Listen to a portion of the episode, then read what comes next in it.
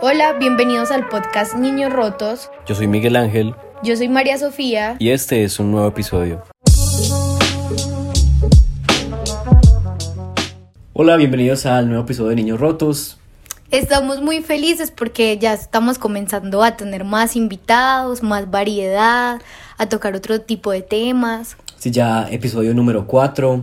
Eh, realmente este tema para mí está muy incierto, pero como todo siempre se va eh, desenvolviendo y como es de chimba siempre hablar como con los panas, aquí estamos una vez más en eso.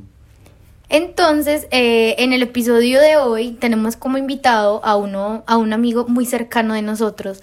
Es como una persona con la que hemos hecho muchas cosas, hemos compartido muchos espacios, muchísimos pensamientos y por eso queríamos como poder tenerlo acá en este en, este episodio de Niños Rotos de como identificación, en, los otros. Como empatía en muchos sentidos.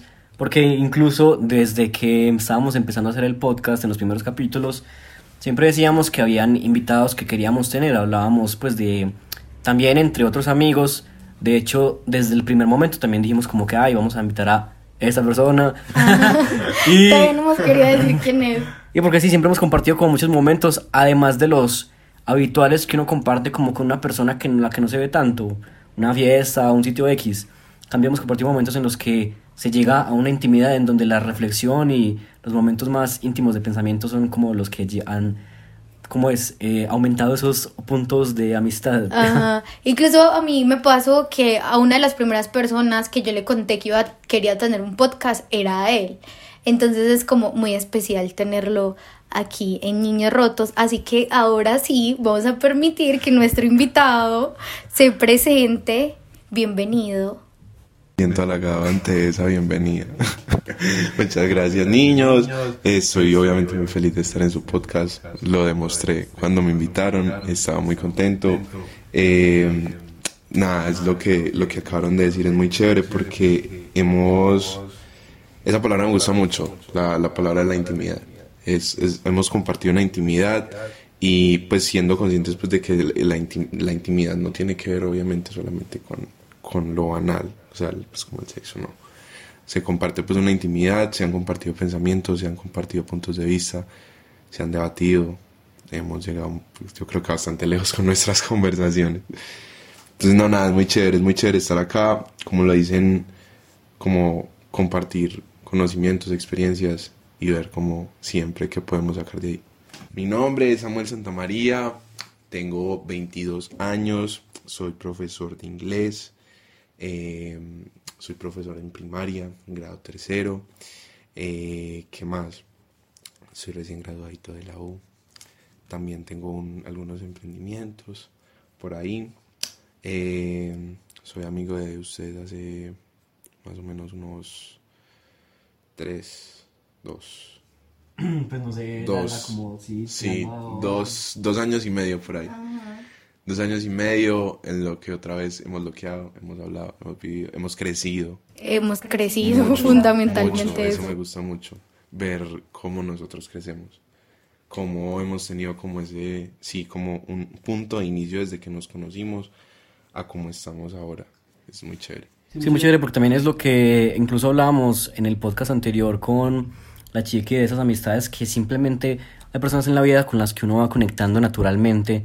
Porque, mm, por ejemplo, ella hablaba de una amiga del colegio como que vivía aquí súper cerquita, con la que casi ni hablaba y que todavía habla pues como con mano y eso, que está a miles de kilómetros. Y que, por ejemplo, personas que, que se conecta con lo que decía ahorita de que no ha sido pues como solo fiesta o cosas X, porque momentos en los que uno crece personalmente en los que no tiene ni siquiera que forzar la comunicación o sí. Muchas veces uno se queda solo con personas con las que no saben ni de qué hablar, no saben qué decir o ya simplemente no quiere estar ahí. En cambio, si uno conecta con otras personas en espacios en donde nadie te está obligando a hacerlo, ya sabes que algo te gusta de estar ahí. Entonces, si hay una amistad o una persona que perdura por los años, pues es algo que realmente se aprecia porque es algo que uno como que constantemente está eligiendo. Total, sí. Sí, porque es una elección. Siempre va a ser una elección. Bueno, a veces no somos conscientes como de las elecciones que tomamos, obvio. Pero siempre va a ser una elección el con quien nos rodeamos. Y siempre yo creo que hemos tratado de hacer eso, como de tratar de rodearnos de lo que nos sume. Bueno, más que todo, cuando, más que todo cuando uno está más consciente de Eso, lo que por lo mismo, por lo mismo. O sea, muchas veces obviamente como que uno empieza a divagar entre tantas cosas que uno tiene, pero cuando uno está centrado y cuando uno de verdad sabe qué es lo que está queriendo en su vida, uno busca este tipo de amistades. O sea, ya, no, ya uno no ve la amistad como cuando uno estaba más pequeño, que uno necesitaba como tanta reafirmación de parte del otro y todo eso, sino que uno ya sabe que hay algo que lo conecta a uno con esa persona y que esa conexión está ahí, que uno puede hacer uso de esa conexión, eh, pues no obviamente refiriéndose como a usar de manera de necesitar favores o así, aunque sí, pues también para eso están los amigos, sino cuando uno quiere tener una conversación de un tipo más como personal o más profunda, que hasta a mí me pasó eso con Samuel el año pasado y fue que los dos volvimos como a conectar más porque, por ejemplo, Samu se acercó a mí porque quería hablar conmigo de un tema en particular que yo estaba trabajando en mí misma y fue como que ese tipo de conexiones que ya uno siente que van más allá de solamente parchar o así, sino que uno dice como no, yo con estas personas me siento muy cómoda siendo yo y siento que me ayudan como a crecer, como a expandirme o a aterrizar ideas o a conocerme un poquito más, no sé, cosas así. Sí, pues comienzan a ser parte de la habitualidad de cada quien dentro de su propio mundo y sabes que algo te está aportando. Es como que uno está en su vida buscando las cosas que le gustan. Entonces, de repente, si, si esas cosas que le gustan, hay una persona, esa persona te aporta cosas, también es como muy importante uno tener en cuenta mucho eso, pues como que nada realmente es como muy gratuito en cuanto a las relaciones y eso, pues uno, pues también volviendo, no sé, como a lo que dicen también de que uno no conoce a nadie como porque sí o pues esas cosas, simplemente pues sí, siempre hay algo como que lo une uno a unas personas. Lo que decía ahorita de que no había como un tema fijo, pero realmente cuando estábamos antes del podcast sí te preguntamos como que más o menos... Exacto, entonces algo que quieras como compartir acerca de eso. Que lo pensé y no lo pensé. Y lo que les dije ahorita, pues era como, como aprovechar esa experiencia que he tenido en estos dos meses, pues como que empecé así full, full, full con, con esto de ser maestro. Eh, obviamente, pues como estoy trabajando con niños de primaria, estamos en niños rotos. Entonces hay mucho pues como de que podamos hablar de ahí porque pues, por ejemplo, yo en el salón de clases trabajo con, con 36 niños. Son 36 mundos, son 36 microcosmos, son 36 universos, como lo queramos llamar. Pero aparte de eso, están eh, el doble de, papás, ¿cierto? Entonces, ya entonces diríamos a, a papás, a abuelos, a, a tíos, a hermanos, ¿cierto? Entonces ahí empezamos a ver pues cómo es la, la construcción de cada uno. Y eso era lo que yo les decía, que pues así un- muy habladito, somos el vivo reflejo del- de, de- de nuestros padres y muchas veces ni siquiera nos damos cuenta. E incluso personalmente, hasta hace muy poco yo me vengo, pues como vengo a notar en mí mismo eh, muchas cosas que vienen de mis padres, que yo antes decía como que, uy, eso no. Pero yo ya digo como que, uy, es que viene desde ahí, ¿cierto? Entonces es muy, es muy teso. También quería pues como hablar, no sé, en general como de lo que decía al principio de lo- del crecimiento. Pues porque siento que, por ejemplo, desde la, desde la última vez que tuvimos, así hubiera sido, hubiese sido individual o entre nosotros tres, ya pasó hace rato. Y hay muchas cosas que han cambiado, y hay muchos pensamientos que han cambiado. Y pues lo que decía, hemos crecido y hemos pasado por más cosas que las que, pa- pues, que, las que habíamos pasado hace un rato. Entonces era por ahí también de pronto me interesaba mucho hablar sobre cierta burbuja que he notado yo eh, que tiene uno, por ejemplo, al salir del colegio. O sea, yo personalmente en, en el colegio, cuando estaba allá y salí, yo sentí que yo estaba entrando a un mundo totalmente distinto. Y, y todos estos días me había cuestionado si eso en realidad era bueno o malo para un niño o un joven. Yo creo que no es como tan bueno o malo, sino que es algo con lo que realmente simplemente como que uno aprende a adaptarse, a crecer. También es algo como que le ayuda a uno como a darse cuenta por sí mismo, como que realmente ya como que nea, estás en el mundo. Pues porque yo sí siento que también que nea, el colegio es una burbuja full, pues es increíble como la manera en la que uno está percibiendo el mundo dentro del colegio. Porque es que a mí me parecía muy raro y muy un poquito como hasta disociante cuando yo me gradué, salí del colegio, como las cosas que uno va teniendo que empezar a ver que tiene que hacer. Pues yo imagino que obviamente no todo el mundo, pero por ejemplo en mi caso era como que, pues salí del colegio y ya no era, pues, o sea, ya tienes que, pues, buscar como, bueno, eh, pues en teoría, que vas a estudiar o que vas a trabajar. Pues y entre más creces, más es como que ya, o sea, tu vida es tu responsabilidad. Pues cuando uno está en el colegio está en esa burbuja de que, pues uno ni se acuerda, o sea, usted está viviendo y ya, usted está en el colegio, o sea, desde que usted nace y usted está creciendo y usted, desde, desde, que usted tiene uso de razón, usted ya está en un colegio, está estudiando en la escuela, entonces como que en ese momento esa es su vida por completo, o sea, esa es su vida. O sea, usted no conoce nada más allá que exista aparte de eso, porque usted nace y crece ahí. Entonces ya justamente cuando salís del colegio es como que, uy, espere, eso no era para toda la vida. O sea, ya, o sea, mi vida siguió y ya ahora yo tengo que mirar qué hacer con ella. Yo sí siento que eso es una burbuja como muy grande en ese sentido. Como que uno tiene que ya empezar a explorar, romperla por uno mismo, porque si uno se queda ahí en esa misma, es daño, dañino para uno. O sea, uno mismo tiene como que aprender a romperla. Entonces yo, tampoco creo que sea como tan bueno o malo, sino hasta de pronto hasta necesario, como ya ver ese cambio, como ver uno mismo esa reflexión en cuanto a, hey, tengo que romper mi propia burbuja. Sino que es, o sea, lo, lo, lo, lo, que me cuestiona es que se supone que nos están preparando para ello. Y no. Y no.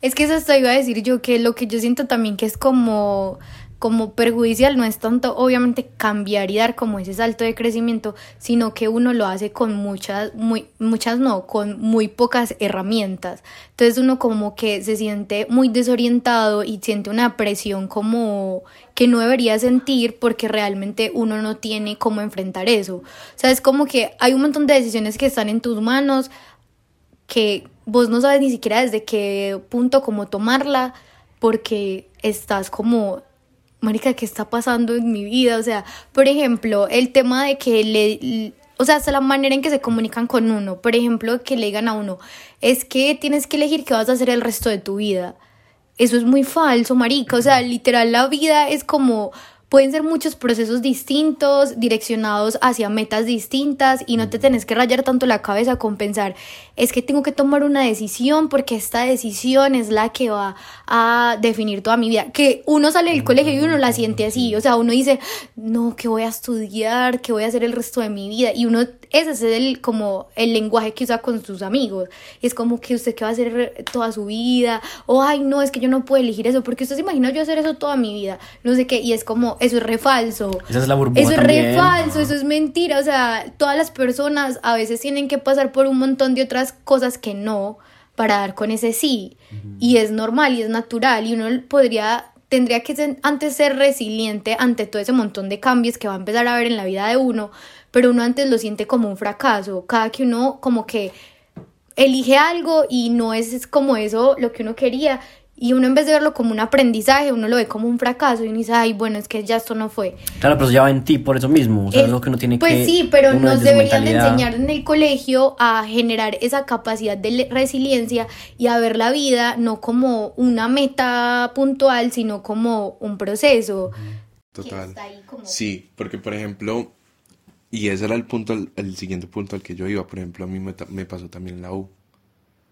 Que, pues, o sea, lo mismo, lo mismo, básicamente fue lo mismo. Y me conflictuaba mucho porque era como que, ¿yo qué voy a hacer? Yo necesito ser ah, pues algo más. Yo, yo pues, no me puedo conformar con una sola cosa. Y no por el hecho como de exigirme o, pues, cierto. Sino porque, como digo, pues, por ejemplo, por el lado de la tienda virtual. Era como que, no, entonces me voy a, le voy a meter todas las fichas del profe o no le meto todavía la full ficha del profe y no sé, me empiezo a comprar las máquinas y todos los insumos para darle a mi emprendimiento. Entonces estaba como en ese conflicto de qué hago, qué hago, qué hago. Y en busca de consejos de gente con un poco más de experiencia, haga las dos. Y, y es, es lo que tú decías, o sea, no es como simplemente poner una meta fija y solamente puedo cumplir ello. ¿Cierto? Es que para yo alcanzar ese camino tengo que alcanzar diferentes vías, que incluso muchas no las voy a conocer, que incluso me voy a perder y me voy a tener que volver. Pero si vos eh, tenés esa meta, yo digo que se pueden hacer varias cosas y alcanzar esa misma meta. Que es lo que, como tú dices, no lo, no, nos meten esa filosofía. O sea, todavía está muy arraigada esa filosofía de que tenemos que hacer una sola cosa en la vida y ya. Y entonces, por ejemplo, te toca hacer cuando seas grande, doctor, y, y ya, ¿y qué más? Y no vas a ser un viajero, y no vas a ser, no sé, un columnista, vas a ser un expositor, no, no, solamente un doctor, solamente vas a pisar esa línea y, y ya. Pero también mira que por eso es bueno, digamos, lo que en ese punto digo de que usted mismo es, digamos, también es bueno ser quien rompa esa burbuja, usted mismo, ¿sí me entiende? Porque pues nadie más en el mundo como que sabe lo que usted realmente siente o quiere como para ese mundo. Entonces al usted darse cuenta de eso es muy bueno también que usted sea usted mismo quien, quien diga, Nea, no, pues yo no quiero ser solamente esto toda mi vida, yo quiero ser esto, esto y aquello. Pues también porque a, a mí, por ejemplo, me, me, pasó y a mí, pues a mí me tira mucha caja a veces, hasta en la casa y en todas partes, porque que me cambié de carrera, eso y lo otro. Y pues luego le hice otra modificación, porque era eso mismo, ¿no? Yo cuando estaba, pues yo cuando entré a la, pues a la universidad, ¿no? eso fue mero procesote, es como que ni hay que va a estudiar. Pues y también era como cierta presión en cierto sentido, el hecho de que me la iban a pagar y eso, entonces era como que, bueno, ¿qué va a estudiar? ¿Qué va a estudiar? ¿Qué va a estudiar? pues como así, tiene que elegir ya, es que ya le van a pagar la universidad, no sé qué. Entonces era como que, bueno, yo no sé. Y en ese momento, en ese momento pues yo estaba con alguien que, que me metió mucho la idea en la cabeza. Pues, o sea, no me la metió, sino que obviamente pues uno se la deja meter, sino que obviamente es uno quien elige. Como una influencia. Exacto, pero yo Se dije... la deja meter. Eso me recuerda... Eso me... No, eso me acordó... Es que obviamente no es el que se la deja meter y yo qué. Pero eso me acordó mucho al meme de, en un meme esa semana. Que decíais que cuando estás en el colegio y a tu amigo se le cae algo del bolso. Es que, uy, bro, se te cayó algo, es que métemela, uy, ¿cómo así, mano? No, mano. Pero bueno. Entonces, nea, yo me metí es que a negocios internacionales. Cuando, nea, yo, pues, yo, estando, pues, yo estaba madrugando todos los días, sea, pues, como a negocios internacionales. Nea, llegó un punto en el que, pues, yo, obviamente, yo soy también una persona como muy emocional y eso. Nada, yo un punto en el que yo un día llegué a mi casa a, llorar. Y dice, pero ¿sabe qué, venía? Porque, como por esa misma idea de la cabeza, yo decía, nea, ¿yo cómo voy a hacer esto toda mi vida? Yo no quiero hacer esto toda mi vida. Hasta de pronto si uno, si fueran más flexibles con eso de, de que uno puede después cambiar cuando se te dé la gana, puedes ser libre en eso, hasta de pronto uno no cambiaría tanto de carrera y uno diría, bueno, pues voy a hacer esto mientras y ya no me voy a rayar tanto la cabeza, pero uno está tan presionado a decir, no, es que voy a hacer esto toda mi vida, yo no puedo y no me voy a cambiar de carrera y todo eso. Pues que igual también es cool porque a la final uno no tiene que esperar como. Como tanto para tomar decisiones, porque yo también siento que, que pues uno no sabe hasta cuándo va a ser la vida y uno ahí haciendo algo que Chinea. le gusta. Es que uno es muy desconocedor, parce. No sé. Y por ejemplo, ese yo creo que también es otra vuelta, pues como que uno sale del colegio y uno no sabe nada. Pues uno no sabe nada. Es que uno no, No se sabe conoce, nada. es que uno no se conoce nada. O sea, en el colegio yo siento que lo más primordial debería ser que cada alumno se conozca a él, desarrolle Cine. su personalidad, Pues esas cosas que dicen- desarrolle su identidad. esas cosas que dicen de Uno las sale materias. Sin identidad. Uno sale Es sin eso. saber ni qué le gusta, ni quién es, ni por qué quiere hacer las cosas, ni qué propósito tiene en la vida. Uno sale es como lleno de unas expectativas ajenas, porque todos en la familia creen que saben lo que uno quiere hacer con su vida. No, como re Y lo que estándar. es mejor para uno, Sí. lo que es mejor para uno y es como que la única manera en que alguien puede definir qué es lo mejor para él mismo Es el mismo. en la medida en que se conozca lo suficientemente bien para saber Exacto. qué es lo mejor. Mira, y lo que iba a decir, por ejemplo, que mire que es que, o sea, yo sé que de pronto, pues, es muy difícil como, pues en un colegio hay miles de personas, pues de niños. Pues nada, y literalmente le estás enseñando algo, o sea, todo lo mismo a un montón de niños diferentes y con mundos diferentes. O sea, entonces, como que, o sea, no sé, siento que ese sistema es algo tan... Se me olvida la trabajo. O sea, sí, porque es porque muy- estás alimentando eso mismo que estás diciendo. Es como que nada, uno sale y uno no sabe nada. Porque pues cuando uno sale y uno está mirando como, no sé, todas las cosas que hay en un trabajo o en la universidad o todas las cosas que ha hecho, no sé, tal persona o... Pues sí me entiende, como que uno ya ve el mundo en toda su exterioridad. Porque a mí me pasó eso, cuando yo estaba en el colegio, o sea, el mundo era el colegio. Y cuando uno sale y ve todo lo que hay en el mundo, en el planeta Tierra, las miles de cosas que hay, los miles de trabajos que hay, los miles de carreras, de cosas, de cosas De infinitas. plata, un Nea, montón de cosas literalmente uno ahí dice, Nea, en el, en el colegio no me enseñaron nada, o sea, yo no sé nada de la vida. Nea, yo sé, pues no sé, pues uno lo pone como en perspectiva. Yo sé factorizar, no sé, ética y moral, eh, Pues, conceptos, cosas así, ¿sí me entiende? son- están como tan aplicados en la vida de Ajá, y yo no estoy diciendo que no sea importante, pero es como que, nea, realmente vos sabes y no sabes nada de la vida en sí. Y ya eso es como que, lo que, eso es a lo que se refiere uno cuando uno dice, bueno, ya uno sale y queda a la deriva. Pero porque, a ver, por ejemplo, yo en estos días estaba hablando con, con un profe, que es el que como que me ha estado guiando pues en, en- en todo este proceso desde que entré. Y es muy chévere porque ya ciertas, preconcep- no, ciertas concepciones en, el, en, el, en, la, en la enseñanza están cambiando, ¿cierto? Por ejemplo, él, él me decía que es que no necesito sacar profesionales en cada tema que yo vaya a hablar. Y me ponía un ejemplo muy chévere y es que si a mí se me daña una moto, yo puedo decir, ah, listo, se me dañó, no sé, el motor. Pero yo me necesito saber todas las partes del motor para arreglar mi moto. No, yo puedo llamar a un técnico y decirle, hey, se me dañó la moto. Solucionar problemas. Exacto. Entonces, por ejemplo, yo antes de tener esa conversación con él, lo apliqué, puedo decir, casi inconscientemente, y era que yo a los niños les dejo, por ejemplo, estamos trabajando multiplicaciones, yo los dejo trabajar con las tablas de multiplicar, porque si yo no estoy evaluando la memoria de ellos, ni yo estoy diciendo apréndanse las tablas del 1 al 9, y eso es lo que voy a evaluar, no, porque entonces si un niño no desayunó ese día y no tiene mente para recordarse de las, de las tablas de multiplicar, ¿qué?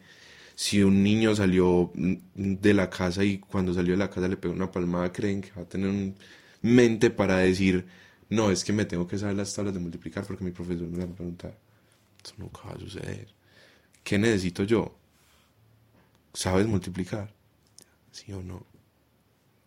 Evalúo, este problema, exacto, ¿cómo eva- evaluamos, evaluamos una competencia, ¿cierto? Es que yo creo que también se han ido como guiando y desde que estamos pequeños mucho a un proceso como muy Muy lineal. proco- poco Eso se- flexible, es se- como eso- tan... Porque yo una vez estaba en la universidad cuando estaba en negocios y nea, yo perdí un examen. O sea, suena muy charro, yo sé que, y yo entiendo, pero yo me quedé muy rayado porque es que yo me había equivocado. Obviamente, eso yo sé que soy muy importante, pues, pero digamos en ese momento yo me quedé rayado porque yo me había equivocado con un número, ¿cierto? Ujú. O sea, pero realmente El diga- proceso el proceso de toda bien. la ecuación estaba bueno. O sea, eso se hace, se hace así, así, así, así, así. Yo simplemente me equivoqué, pues, poniendo un número diferente. Ni siquiera fue porque lo sumara mal o lo restara mal, sino que yo me equivoqué. Pues, no sé, cuando uno pone una letra diferente en otra parte o así. Entonces, cuando me llegó el, cuando me llegó el examen perdido, que me, que me costó la materia literal, yo de una yo dije, nada, pues yo ya que voy a alegar eso si la persona me va a decir simplemente está malo. Pero yo me quedaba pensando mucho en eso, o sea, yo me quedé pensando mucho en eso. Yo dije, pues realmente, ¿qué me están evaluando? Si yo aprendí cómo hacerlo, o si yo simplemente estoy... O sea, ya está tan automatizado todo que simplemente es como, bueno, si no está este resultado, no está a punto. Exacto. Pues está mal o... O sea, estamos ta- calificando lo que sabemos o lo que o los resultados que Eso, damos. y también eso va acompañado de que, por ejemplo, de, de cómo uno conoce al estudiante.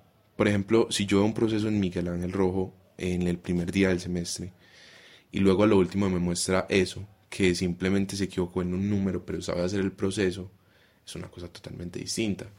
Y por ejemplo me pasaba en estos días que estaba, pues, incluso hice un examen de matemáticas cuando llegué, luego hice una recuperación, luego les dije, vamos a hacer otra recuperación, luego les dije, vamos a hacer otra recuperación. Por lo mismo, porque es que a mí no me sirve llegar y uno, no. Entonces me pasaba con un... Espérate, te interrumpo, Samu, hasta generar esa frustración y no esa capacidad Exacto. de no rendirse porque tú dices, Eso. lo intentamos y lo intentamos y lo intentamos y es lo que yo decía ahorita, esas son las capacidades que deberían de propiciar los profesores y es como de no te rindan, no se frustren Eso. frente al error, sino que superémoslos juntos. Y allá iba yo, que me pasó algo muy similar con una niña que, que al principio nada, nada, negada, negada para las matemáticas, nada, nada, nada, nada. Y en el último examen que me hizo, parce, los procesos, melos, melos, melos, melos, melos. Y en uno, ¡pam! se quedó con un número. Entonces yo llegué y se le- se lo seleccioné. Yo le dije, te equivocaste solo en ese número, pero puedo notar cómo has crecido en cuanto, pues, no, no me acuerdo las palabras literales en las que le puse en el examen, pero demostraste que has practicado, has demostrado que, bien, estás que lo estás intentando, ajá. Tan, cuatro.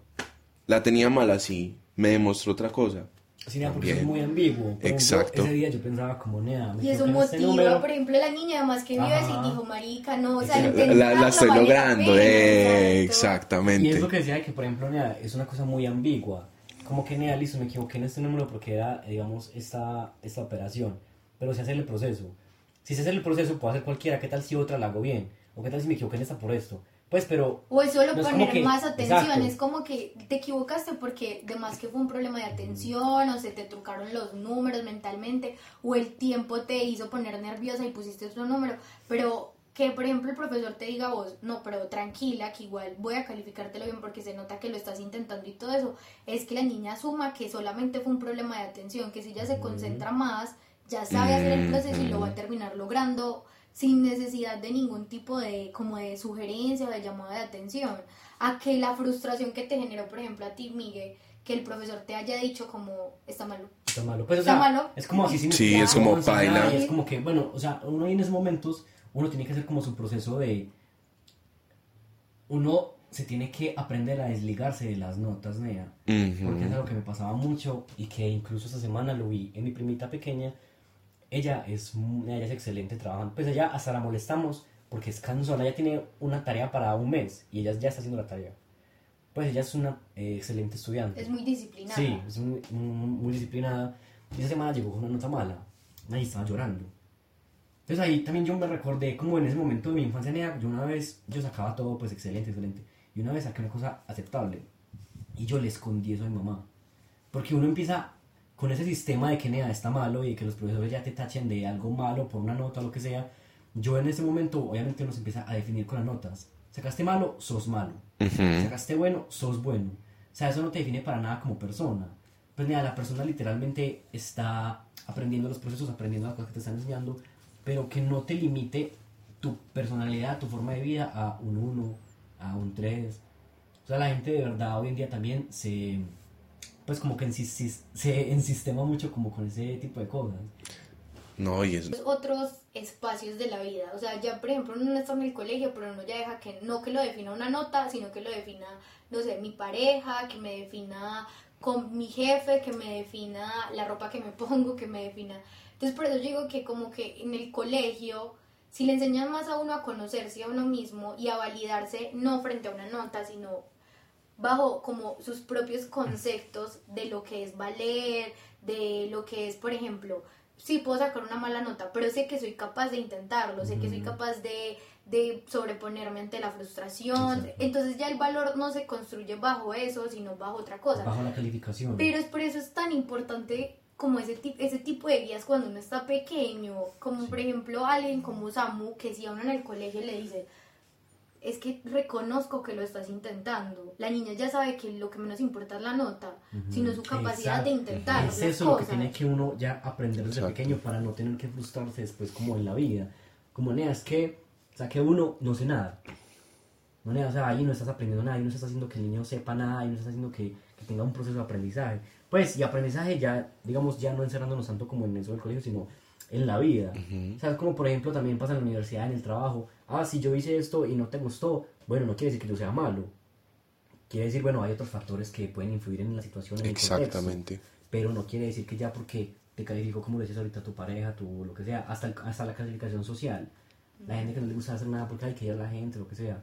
Nada, es realmente lo que uno crea que puede aportar o lo que uno sienta. Pues es que todo viene desde, desde uno y lo que está cultivando en ese momento es, pues, por ejemplo, Samu, por ejemplo, en este ejemplo de la niña, me parece pues una cosa que ojalá hubieran hecho con, desde uno desde pequeño, nena.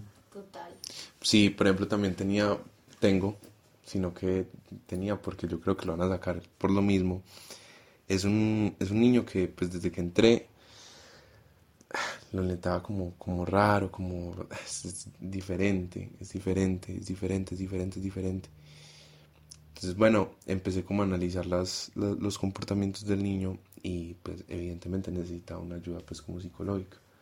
Por la distracción, pues porque sentía que tenía un, un trastorno de ansiedad o de, un- o de Déficit de atención. de déficit de atención, gracias. Pero notaba que era ambos, el de hiperactividad y el de, y el de dispersión. Yo, pero si será, si será, si será. Y bueno, empecé el proceso con el niño, todo bien, pero cuando lo mandaron a psicología, a psicología del colegio, lo remitieron de una vez para la EPS. Y en el primer vistazo que le dieron al niño, le diagnosticaron probablemente Asperger, ¿cierto? Que es un, un espectro del autismo. El autismo, pues, los niños autistas son demasiado inteligentes, a su modo. Porque el niño autista no te puede prestar atención en toda la clase y puede estar haciendo un montón de cualquier otras cosas. Pero si es algo que le interesa, si se vuelve... Exacto, un maestro, parce. Exacto. Entonces con este niño, ¿qué pasó? Que llegaba, yo decía, hey, ¿cuánto es tanto por tanto? Y le mismo, pam, pam, y me sacaba todas las multiplicaciones así, de una, de una, de una. Yo este sabe, pero por su, su, su condición no, no le está dando. Entonces, ¿qué hice yo básicamente, por ejemplo, cuando estaban estas mismas pruebas de matemáticas? Yo le decía a la mamá, yo, yo sé que mi no tiene una habilidad y que yo sé que los factores, por ejemplo, de estar en un salón con 35 niños lo, va a afectar. si está en un salón con un montón de estímulos, lo va a afectar. Si está en un salón por el que pase una mosquita, lo va a afectar. ¿Qué le dije yo? Yo le voy a mandar los mismos ejercicios del examen. Y con la persona que lo acompaña a él haciendo las actividades, háganlo. Háganlo, háganlo a conciencia. Yo en realidad no voy a generar ningún tipo de desconfianza, por lo mismo estoy brindando la oportunidad hágalo y me muestra cómo le va. Claro, lo, hacen, lo hizo en la casa, lo hizo acompañado, tranquilo, todo cinco.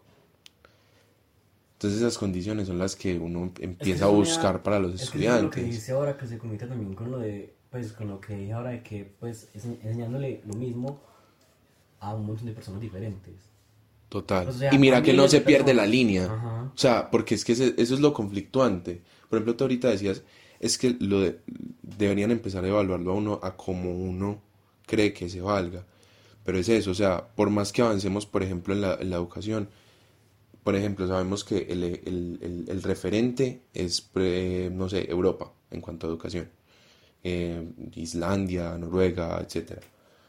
Y a pesar de ello, ellos siguen aplicando pruebas estandarizadas, ¿cierto? Porque lastimosamente se necesita un estándar en la calidad de lo que uno proyecten los estudiantes, ¿cierto? Pero entonces volvemos.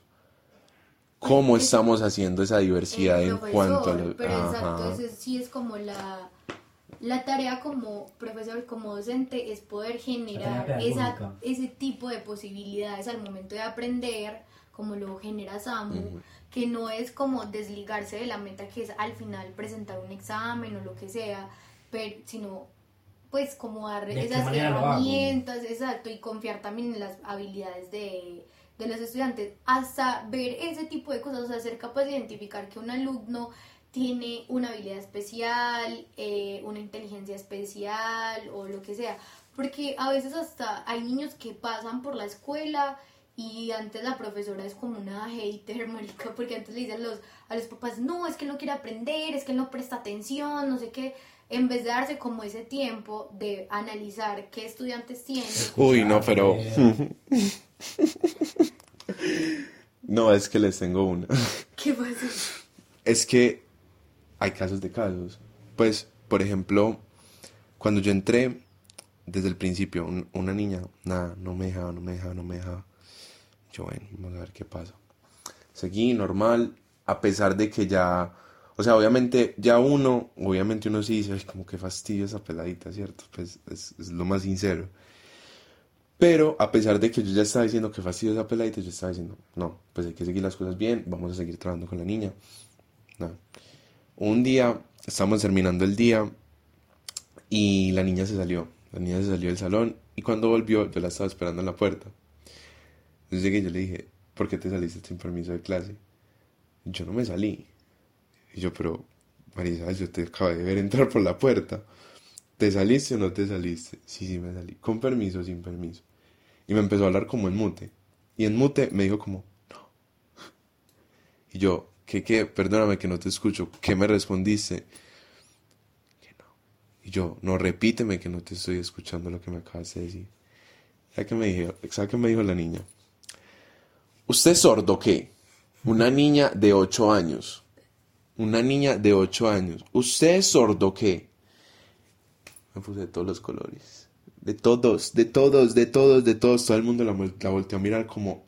Ah, ¿Esta qué acabo de hacer? Bueno, el sermón de la vida, obviamente, situación de los papás, ta, ta, ta. Y ahí, por ejemplo, podemos tocar el tema de, de cómo el- somos el reflejo de nuestros padres. Pero es por eso, Pero es que es poner límites. Por eso, es que igual no deja de ser espere, una es que- relación. es que espere y El verás. profesor y alumno, igual hay Ajá. que poner límites. Es- y por eso, es prioridad. Llegan, van los dos papás, o sea, mamá y papá. El papá muy serio, todo normal, y la mamá muy conversadora, entre comillas. Y para no hacerlo como más largo, básicamente entre risas, llega y me dice, ay, ay, sí, profe, es que yo sé que hay que corregirlo, pero es que todos en la casa somos así.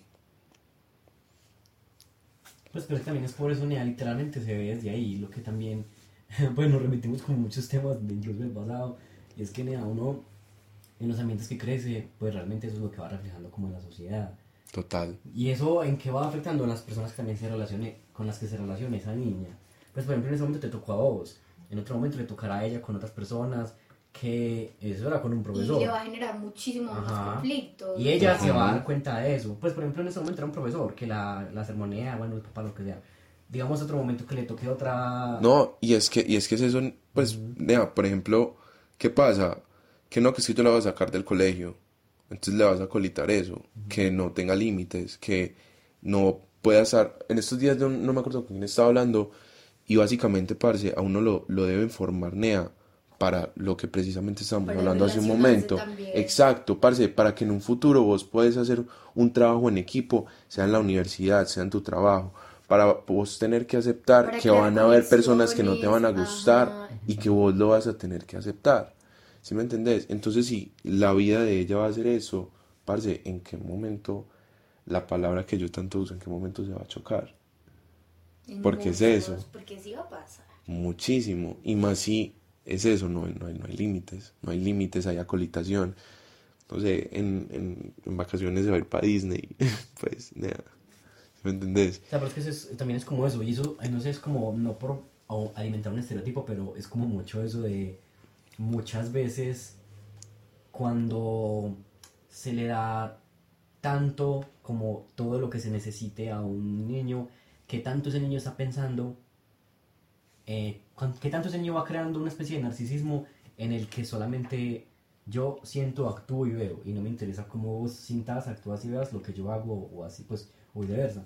Por ejemplo, entonces esa niña que dice, pues a mí no me importa tratar a nadie como, como yo quiera, porque realmente no va a haber ningún tipo de o igualmente me voy a ir para Disney. ¿sí? Exacto. Es como por poner un ejemplo X, pero así es como que todo en la vida nea, ¿no?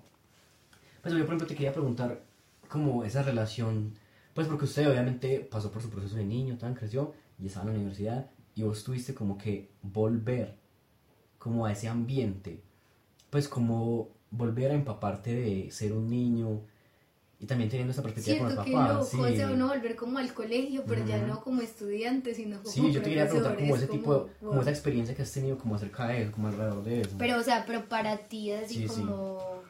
Parce, ha sido muy chimba, porque en realidad yo disfruté mucho mi época del colegio y parte de, lo, de mi decisión de ser maestro fue por el colegio. Que para pues, también no alargarlo mucho, básicamente yo estaba alfabetizando con, con segundo grado. O alárguelo, pues no importa. Bueno, no importa. Bueno, estaba alfabetizando con segundo grado. eh, se redujeron los alfabetizadores en el colegio. Y en el grado en el que yo estaba había un niño que se llamaba Johnny. Entonces a mí me dejaron alfabetizando solamente con Johnny. Johnny es, no sé, pues no lo veo desde hace muchísimo tiempo. Espero que sea todavía. Eh, pero en ese momento era una persona demasiado inteligente, era un niño muy con muchas habilidades, muy, muy, muy comunicativo, muy abierto, muy, muy persistente. Y era muy teso en todo, en inglés, en artes, en matemáticas, en español. Estaba pues como candidato a representante, todo. Pero ¿por qué está alfabetizando yo con él? O bueno, porque se redujo hacia él solamente la alfabetización. Porque yo no tenía ninguno de los dos brazos. Y Johnny todo lo hacía con los pies. Un mero plot twist. Marica, siento, pero plot twist, ¿yo qué? Ajá. Entonces, básicamente mi alfabetización era ayudar a Johnny en lo que necesitara cuando se cansara de los pies. Entonces, si él necesitaba sacar punta y no sé, ya estaba cansado, yo le ayudaba. Borrador, ahí estaba yo. un momentico antes del descanso, profe, me va a abrir el paquete de mecato. Claro, ni de una. Entonces fue muy bonito porque, pues obvio, fue un proceso en el que yo estuve todas esas horas del, que uno tiene que hacer de la alfabetización. Y en el último día, él me llevó así como de su brazo inexistente. y me llevó hasta donde la mamá que estaba en la entrada, solamente para decirle como, mira mamá, esta es la persona que me ha estado ayudando y pues simplemente te lo quería presentar. Y ver como en la mamá ese, ese, esa, esa gratitud sincera de ese acompañamiento que yo había Y- y tenido. no solo la mamá la gratitud, sino que pues mire que para él fue tan representativo Eso, vida exacto. que le va a Él no me dijo gracias, él no me dijo gracias en, en palabras literales, pero estuvo el acto. Y es una, es, es eso, sentir ese agradecimiento de parte de ambos. Entonces ya desde eso fue como que, parce, es muy loco. O sea, es- ese sentimiento, y en realidad yo he leído algunos libros, parce, y, y, y es, y es eso lo que mueve a muchos profes. Ese sentimiento no, no, no tiene un nombre, pero es algo. Es algo que Pero uno siente que- cuando, por ejemplo, cuando uno le dicen, uy, profe, ya te entendí. O, profe, muchas gracias. Cualquier cosa. Ese tipo de cosas le generan un sentimiento que en realidad es muy difícil de describir, pero es ese sentimiento.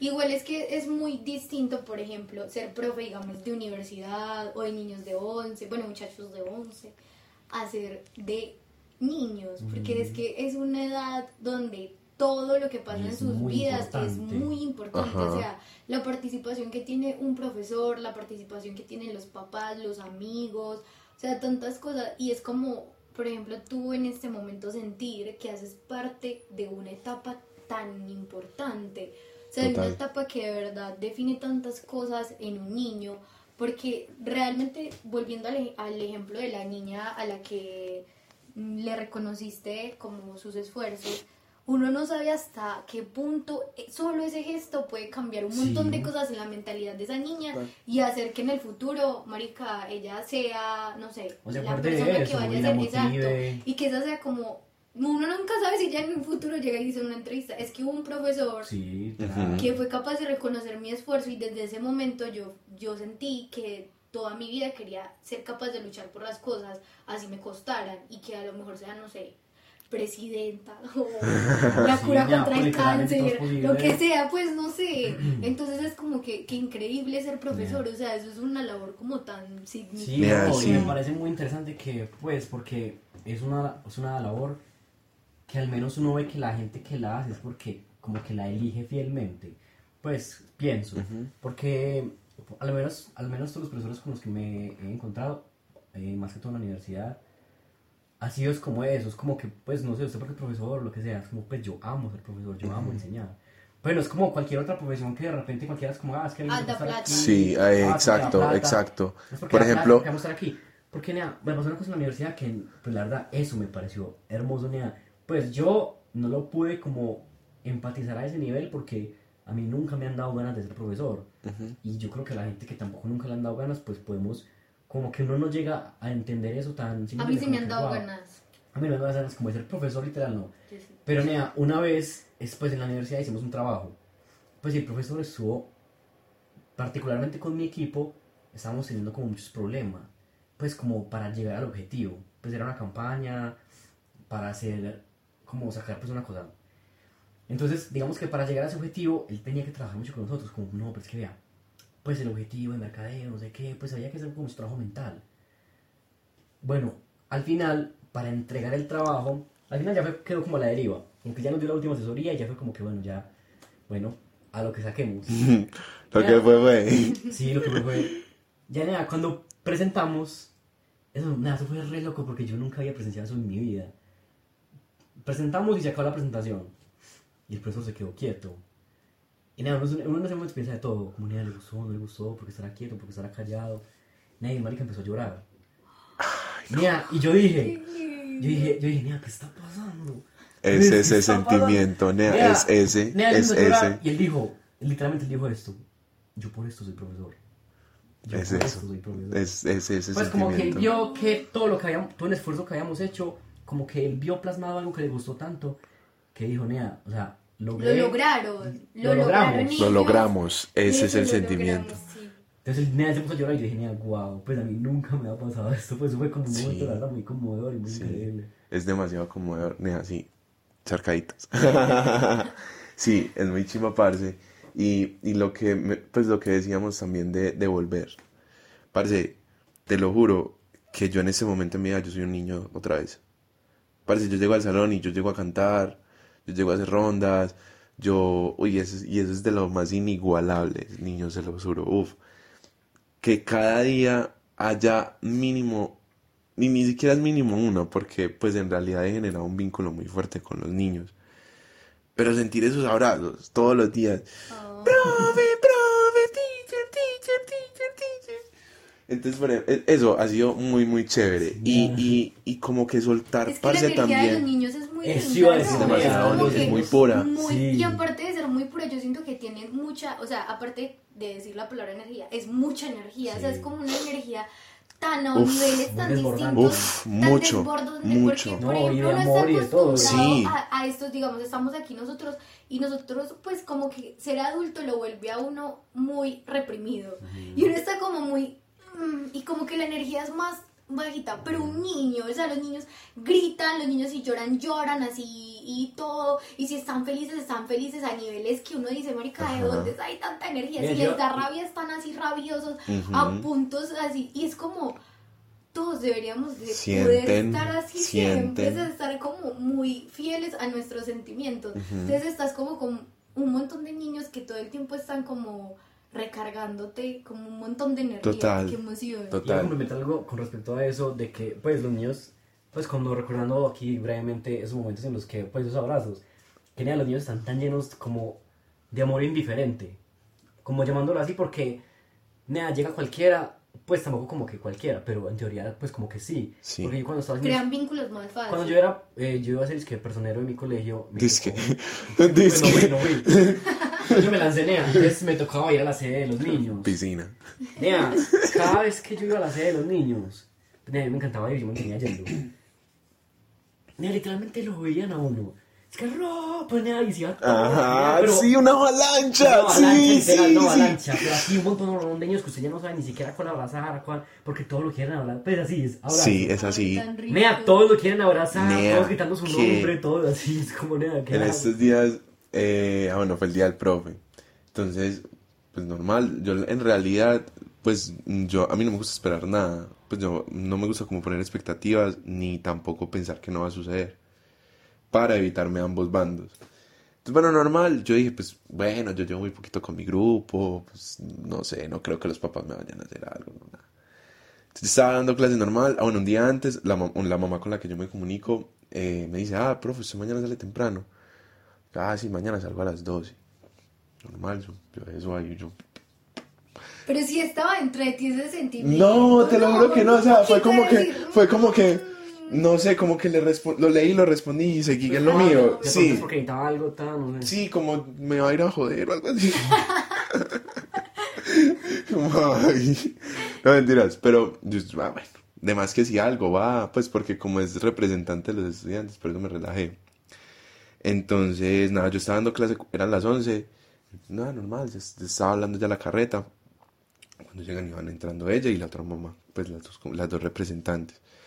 Parce con cuatro litrones de gaseosa. Y yo, ¿qué está sucediendo? y yo, ¿eso para quién es? ¿Quién está cumpliendo es que no, profe, eso es para usted. Y yo, ¿qué? Yo llevo como todo eso. Me hicieron el hueco de la Y casa. yo, yo en serio, ¿cómo así? Es que sí, no, es que trajimos pues estas gaseosas y estos sándwiches para hacer un compartir por del día del profe. Y yo, ay, tan lindas, que yo no sé qué. Entonces, bueno, empezaron a repartir, todo súper. Cuando ya terminaron de repartir, ya sí fue como las palabras. No, profe, no, es que en realidad pues nosotros estamos muy agradecidos con, pues como con lo que ha llevado con los niños. Eh, los niños pues han demostrado que, que, pues que lo quieren mucho. Eh, bueno, tal cosa, tal otra. Pam, este sí es su regalo. Cuando me dan un reloj, parce, así súper chimba. el- No, el, el nivel de los maribeles, parce, uff. Yo no, no lo puedo creer. Entonces lo recibí y ya di las palabras yo. Entonces pues yo les decía como que, pues en realidad, vuelve y juega. yo, yo más que para un sentido académico, parce, yo escogí ser maestro y esa es la diferencia. Pues esa, diferencia me gusta mucho siempre aclararla entre un profesor y un maestro, que el maestro es el que siempre va más allá. Tu maestro, por ejemplo, que siempre que fue más allá con ustedes y por eso fue que se enorgulleció, que se enorgulleció tanto. Entonces yo les decía eso a ellos, parece que en realidad yo no estaba ahí por algo, pues, o sea, obviamente hay algo académico y, cierto, esos, esos tipos de cosas se deben de cumplir. Pero más que cualquier cosa, yo estaba ahí para, pues, formar seres con amor, seres, seres cívicos, seres sociales, seres con cultura, que son términos que abarcan un montón de cosas, parce. Incluso algo tan simple como el cuidado del medio ambiente, parce, eso es cultura, ¿cierto? Y eso se resume en formar seres humanos, seres humanos íntegros, seres humanos que sirvan para nuestra sociedad, para una sociedad que ya es diferente, para una sociedad que ya no necesita generar tantas cosas como las que se generaban antes, que era genere, genere, genere, genere. Que ese es el pensamiento básicamente que nos dio el capitalismo. Pues también es Cierto. un elemento que viene muy guiado de las generaciones Exacto. Que están basados en ese capitalismo y en lo que hablábamos ahorita, que tiene un nombre también que es el conductismo, que es como nos enseñaban incluso a nosotros y como le enseñaban a los papás. Solo que a nosotros ya no nos daban regla. Esa es la única diferencia. Pero las clases que recibimos nosotros en nuestros colegios era lo mismo. Eso se llama conductismo. Que simplemente cada uno siga una conducta porque todos somos iguales y ne- necesitamos alcanzar ese mismo objetivo. No sé si han visto el video de, de creo que es de Queen, el que convierten a los estudiantes en salchicha. Nunca lo han visto, se lo tienen que ver. No. Se lo tienen que ver, es muy chévere. Pero entonces sí, entonces, bueno, di las palabras, dije pues efectivamente eso, que yo estaba era formando seres humanos, más que cualquier cosa, más que profesionales de matemáticas, en español, en lo que fuera, seres humanos. Entonces, bueno, terminé, se me aguaron los ojos y luego de eso, parce, la avalancha. La avalancha, parce, ya, incluso ya le cogí el truco. Y cuando yo ya veo que viene avalancha, yo me tengo que hacer detrás de un muro, porque Sí, si no, son empujan a 35 uno. niños que vean No, para sí, abajo. Pero eso parece inigualable. Pues, por ejemplo, hay uno también que es muy lindo para los niños hermosos, es crespito. Y se llama Miguel. Entonces, en estos días, uy, parce, eso sí. Y está muy niño y todo, pero fue muy, muy, muy bonito. Porque, y eso sí me acuerdo muy bien, cuando yo entré, yo le dije, yo, ¿vos qué quieres cuando, pues, vos qué quieres ser cuando seas grande? Ah, yo quiero ser ingeniero mecánico. Súper excelente. Y en estos días, no me acuerdo por qué, me salió con, es que, profe, yo quiero ya ser, es ser como tú. Yo ya no quiero ser ingeniero mecánico, yo quiero ser profesor por ti. Yo, no, mames.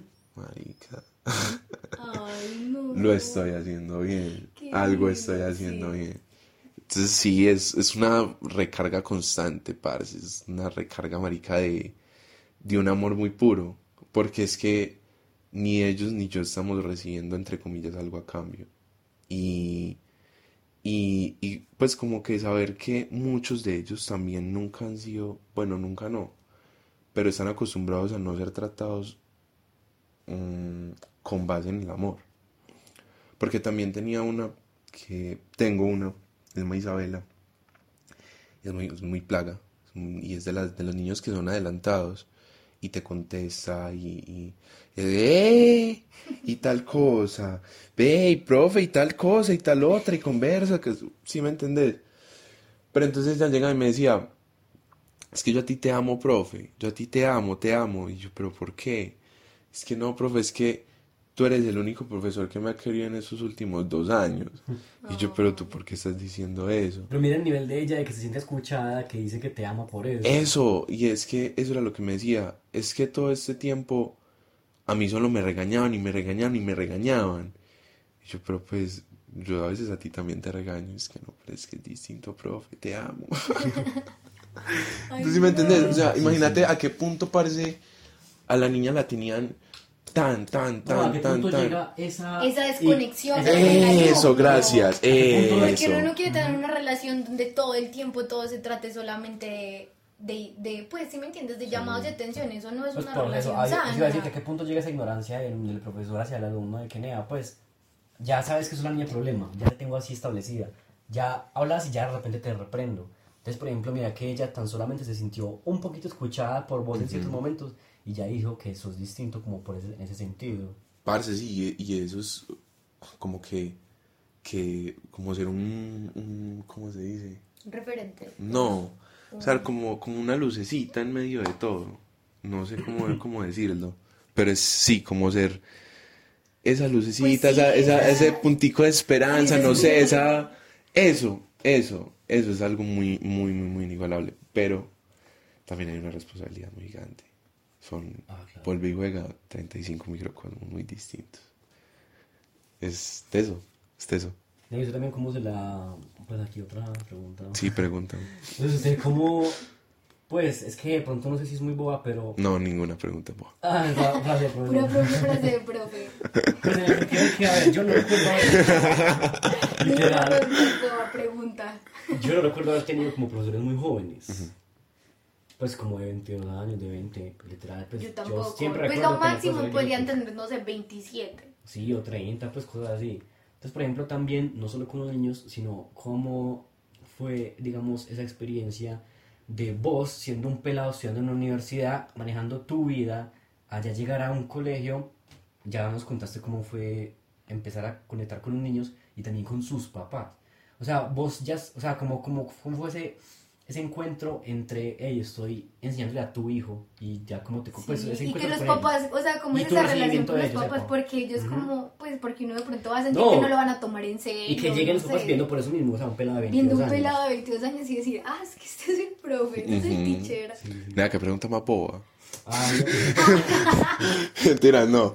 Parce, es, es, eso sí es sí o teso. O sea, a pesar de que creo que lo he sabido llevar, es muy teso por lo mismo.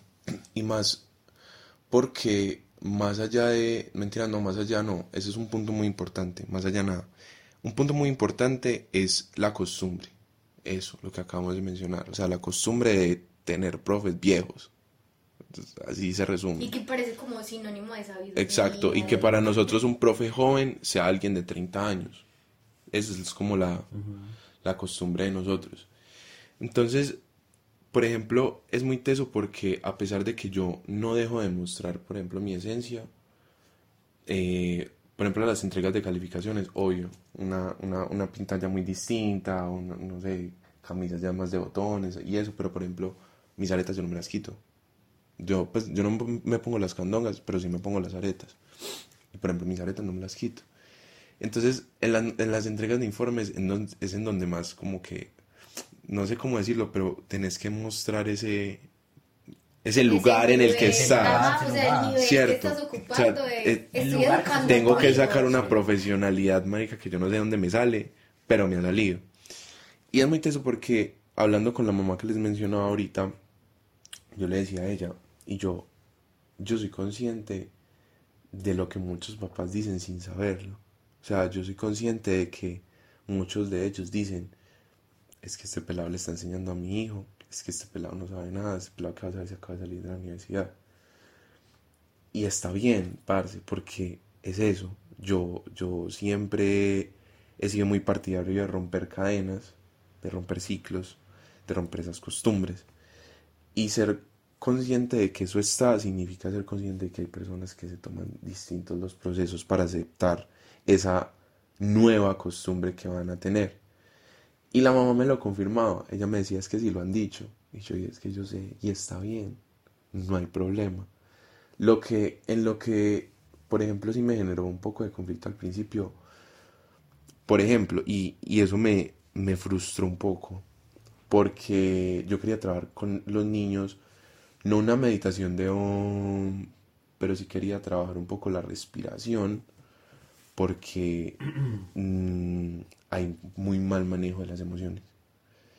Y ya sabemos que respirar, parce, nos alivia para muchísimas cosas, y más en uno de los momentos en los que estamos desbordando cualquier emoción. Entonces cuando yo fui con los chicos a donde ellos, dieron una muy buena respuesta de, de, la actividad. Y yo les di un background. O sea, yo llegué y yo les dije, bueno, esto, esto lo empezaron a hacer desde tal época, esto lo empezó a hacer tal persona, pues como el mayor referente era Buda. Y ahí también me, me dejó muy claro de que si ese tipo de información debe ser muy clara para ellos. Porque a la entrega de notas fue una mamá a decir que yo le estaba imponiendo una religión a su hijo. Y que entonces, que si ella, me me lo recalcó muchas veces, muchas, fue muy, muy enfatizante en, en eso. Es que yo no sé si es por su poca experiencia, es que yo no sé si es porque usted está muy joven, ¿sí me entendés? Entonces está siempre, siempre esa, esa, ¿cómo se...? estigma. Eso, el estigma, parce. Porque yo no puedo saber lo que sabe un profesor que lleva un montón de tiempo. es- Vea, y además no es porque yo... O no, ni siquiera de saber. saber, ni siquiera de saber, sí, sí, Mira tienes toda la por- razón. Mira que es que, Como por yo ejemplo, no puedo tener la capacidad Eso. de Nea, enseñarle a tu Y vida. además, ¿cuántas veces, hablándolo seriamente, nosotros le hemos enseñado cuántas cosas a nuestros papás? A, pues, ¿sí me entendés? No es como que vos, porque estás un pelado de 20 años, no tengas nada que enseñarle a un profesor de 40 años. Obviamente hay demasiados años de experiencia, pero él puede, vos puedes saber una cosa que él no. Y los, los tiempos han cambiado, Nea. Estamos en otra generación distinta. Obviamente yo sí, sí siento que podemos estar nosotros más allegados a un niño que a un señor de 50 años. Uy, toda la vida, Y más con este salto tan grande en- de generación. O sea, una persona de 50 años está ya muy alejada como del lenguaje que nosotros Del lenguaje, del manejamos, de lo que los intereses que tenemos nosotros, porque eso es otra cosa. O sea, ya los sueños que tienen los niños a futuro y esos no son los mismos que, tienen, que tenían absoluto. hace miles, de, bueno, miles no, pero hace una Hace generación. 50 años, no sé. Desde la época medieval hasta el día de hoy. Me fui a Tajen, a Tajen que me fui ya. Eso Volví es aquí. totalmente válido, mira, lo que, por ejemplo, está diciendo en ese momento de que, pues, vos tenés completamente un mundo que enseñarle sin necesidad de tener 50 años a un pelado. Incluso mucho más, mucho mejor y mucho más adecuado, Ajá. podríamos decir. Porque también, es que yo también hice esa pregunta porque Hasta más cercano, Ajá. como más... un lenguaje más Se cercano, te puedo entender serio. más. Y también porque te Sí, Nea. Bison, antes de que me la hagas, antes de que me aclares, Nea, pues, frasecitas chiquitas. Yo, por ejemplo, en el salón se me sale, no sé, yo y digo, uy, más raro. Y entonces llegan y se ríen, es que, uy, profe, usted también dice eso. Y yo, "Mm, yo no es más raro. Cosas, esas cositas chiquiticas, ya Entonces me generan parece- es Generan un vínculo. Es que es por eso. O sea, por eso me parece mucho más adecuado. Y por ejemplo, lo que te decía esa persona, pues lo que te decía esa mujer, de que no, que es su poca experiencia. Pues poca experiencia de qué, si es que realmente siento que es mucho más adecuado, incluso que vos estés enseñándole a los niños pequeños. De total. También, ¿por qué te hice esa pregunta? Porque un día lo que hablábamos en un podcast también, de que Nea, estás, estabas como al llegar ahí, enfrentándote a una generación que nos ha. ¿Cómo es que se dice eso? Eh, ay, se me olvidó justamente cómo se dice la palabra. Cuando a uno lo invalidan. Reprimen. Ajá, que lo invalidan. Pues sí. como que lo que yo hablaba una vez con un profesor de la universidad, que cuál, cuál era la cosa que más pensábamos que los autos hacían. Y era como menospreciar tus actos. Qué O chimba de tus pregunta, Nea. sentimientos, o los sentimientos de uno. Y eso... Pues que sienten que uno no es capaz de algo. Ajá. Por ejemplo, mi Qué tía todo el tiempo siempre diciendo, haz que la generación de ahora es o muy perezosa, o muy no sé qué, o muy chillona. Pues ¿me entiendes? Como o que... no quieren hacer las cosas. Exacto, es como que no, qué, es no Invalidan todo lo que sentimos solo por ser jóvenes. Simplemente Es porque como no que nosotros no tenemos la capacidad ajá. de decidir, nosotros no podemos estar tristes. O sea, que uno está triste y le dicen uno, ¿y triste de qué? Exacto. Mm. Es justamente lo que ¿Usted está triste? en el primer capítulo. de- ¿Usted qué le falta? ¿Usted qué le falta? ¿Usted sabe que me tocaba hacer a mí a su edad? Y uno dice como, nea, ¿por qué me invalidas emocionalmente? Ujú. Es como eso mismo. Entonces, por ejemplo, ellos, bueno, padres de familia de 40 años, no sé, viendo a un pelado de 22, me imagino como que nea. Lo invalidan. Literalmente invalidan, es como Ahí "¿Usted qué va a mismo. saber?". Mira, por ejemplo, que ya te decía, ¿usted qué va a saber? O su poca experiencia. Pues nea, sabiendo que ya no ha visto que, pues no estuvo con vos en toda tu carrera universitaria. No, ni tampoco estaba en el momento de la clase, ni siquiera nos tenemos que ir tan allá. Pues es que de todo. Pero sabes que, pues, nea, al final, a ver, es eso porque también, es decir, us- cómo sin tergiversar las cosas, yo generar un cambio en la crianza de ellos, ¿cierto? Porque eso es lo que sucede. Tampoco puedo decir, es que yo le voy a cambiar cómo lo criaron a usted, porque estamos, es- entraría a afectar valores familiares, cierto, un montón de cosas. En estos días me pasaba que pues, hubo un- un- una peleita y toda boba, pero pues había que hacer el proceso pues disciplinar y llamar a los papás y ta, ta, ta. Entonces bueno, llamé, a, llamé a cuatro papás para, pues, de cuatro niños y la cuarta que llegó de última llegó ahí mismo. Ay, profe, a mí sí no, no me vaya a decir nada, que es que yo siempre le digo a Sharon que es que si le, pe que si le pegan que responda. Y yo ni siquiera le había empezado a decir nada, ¿cierto? Y ya había dado la charla de qué era lo que había pasado. Y básicamente yo les decía, yo, yo no estoy, yo, yo no lo cité para decir quién empezó, quién terminó, quién hizo eso, quién hizo aquello. Simplemente hubo violencia física, violencia verbal, y yo eso no lo acepto. No lo acepto en ninguna de sus maneras. Y entonces, bueno, cuando ella, cuando ella empezó a hablar, me siempre volvía. Es que yo le digo a ella que si le van a dar, que le den. Que si, que si se deja dar, yo le doy en la casa. Y yo, pero, entonces si me entiendes, uno ahí no puede enfrentar ese tipo de pensamiento, porque iba a perder tiempo peleando, básicamente, para no, ¿cierto? Yo que le decía, yo, está bien, yo esa ideología la respeto y yo no le voy a criticar eso, pero si nos vamos a defender de algo que nos hacen, listo, pero usted me va a decir que eso no lo podemos evitar. O sea, no nos podemos evitar el que nos defendamos de esa agresión. Hay cosas que se pueden evitar. Y entonces es como aceptarle su ideología, pero hey, podemos hacerlo un poco mejor. Ahí está lo difícil. como un punto de reflexión. Exacto, ahí está, pero ahí, ahí está lo difícil, porque ella le va a seguir diciendo, la próxima vez que a usted le peguen, devuelve y lo devuelve. No, y usted Que le yo- dice eso una- un día, pero ya se lo va a decir todos los días en la casa. Eh, exactamente, y yo se lo dije a la mamá, ni siquiera... Pero es que ahí también es no como, ¿cómo se dice eso? Como minimizar la capacidad que tiene un niño de pensar por sí solo. Y es decir, si vos llegas a un punto de reflexión tan profundo con la niña, ella va a empezar a cuestionar lo que le está diciendo la mamá y va a empezar a desechar esa información y a tomarse más en serio la que le estás dando vos. Entonces no es como, yo sé que obvio, o sea, tiene mucho que ver la crianza que los papás emplean en sus hijos y todo eso, pero yo creo que lo más importante es la conexión con alguien. Si vos llegas a tener un punto de conexión muy importante con alguien y le haces reflexionar, esa persona va a tener la capacidad de discernir de, bueno, de pronto lo que mi mamá me está diciendo es mierda. Y además porque... Como ¿Por qué? Porque me mi profe eso, me está haciendo ver a mí que esto no vale la pena. Y yo siento que gracias a los astros, el universo, no sé, las generaciones, incluyéndonos, y ahora más pequeñas, son mucho más, ¿cómo se dice? Como abiertos mentalmente. Y, y saben cuando una información tiene como más sentido y es mucho más valiosa a pesar de que no sea la que le están dando en la casa. Entonces, como no minimizar tampoco la capacidad que tiene un niño de pensar por sí solo. Parce, de nada, De en realidad de nada. nada, y eso es algo también que a pesar de que pues lo estoy haciendo, hay que seguirlo trabajando, porque eso es otra costumbre muy fea que tenemos, yo creo que la mayoría, y es minimizarlos en sus capacidades en Porque general. son Y no niños, Parce, niños esos niños son unas cabezas, esos niños son increíbles, las mentes de esos niños es una cosa impresionante. Digamos así como usted habla con los papás, digamos así mismo hablar con esos niños. Uf, Es parce. que es más importante. Nea, no, es que sabes que Porque, yo... porque digamos una cosita, en Los papás ya no pequeño, cambian, pero un niño Digamos puede que eh, cambiar. esa es la ideología que tiene esa niña de que si usted le pegan devuelva, ¿cierto? Porque la mamá le ha dicho toda la vida eso. Ujú. Entonces, ella, pues ella, eso es lo que conoce de la vida. Pero llega un día un profesor y le dice que, ¿y si no? ¿Qué tal y si no? Entonces hay otro camino.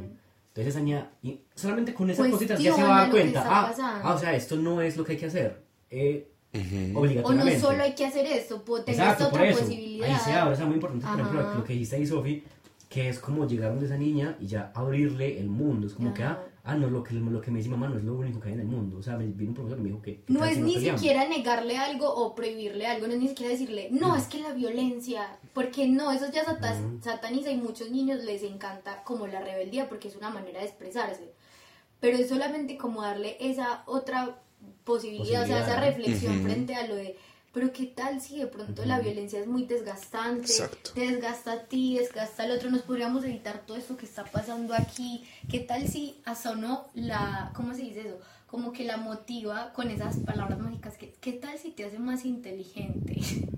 no tomar este otro camino porque es muy desgastante y es mejor uno estar tranquilo y uno decir, es que, y ya la niña llega y dice, bueno, la verdad es que tiene razón, porque me está haciendo reflexionar y porque los argumentos y la validez que me da mi mamá eh, son una mierda, porque casi nunca a uno en la casa le explican por qué le están diciendo lo que le están diciendo, sino que solamente como, "Ah, es que sí es. Exa- así es, pues es sí, así es lo digo yo. Así es. Ajá. Así es.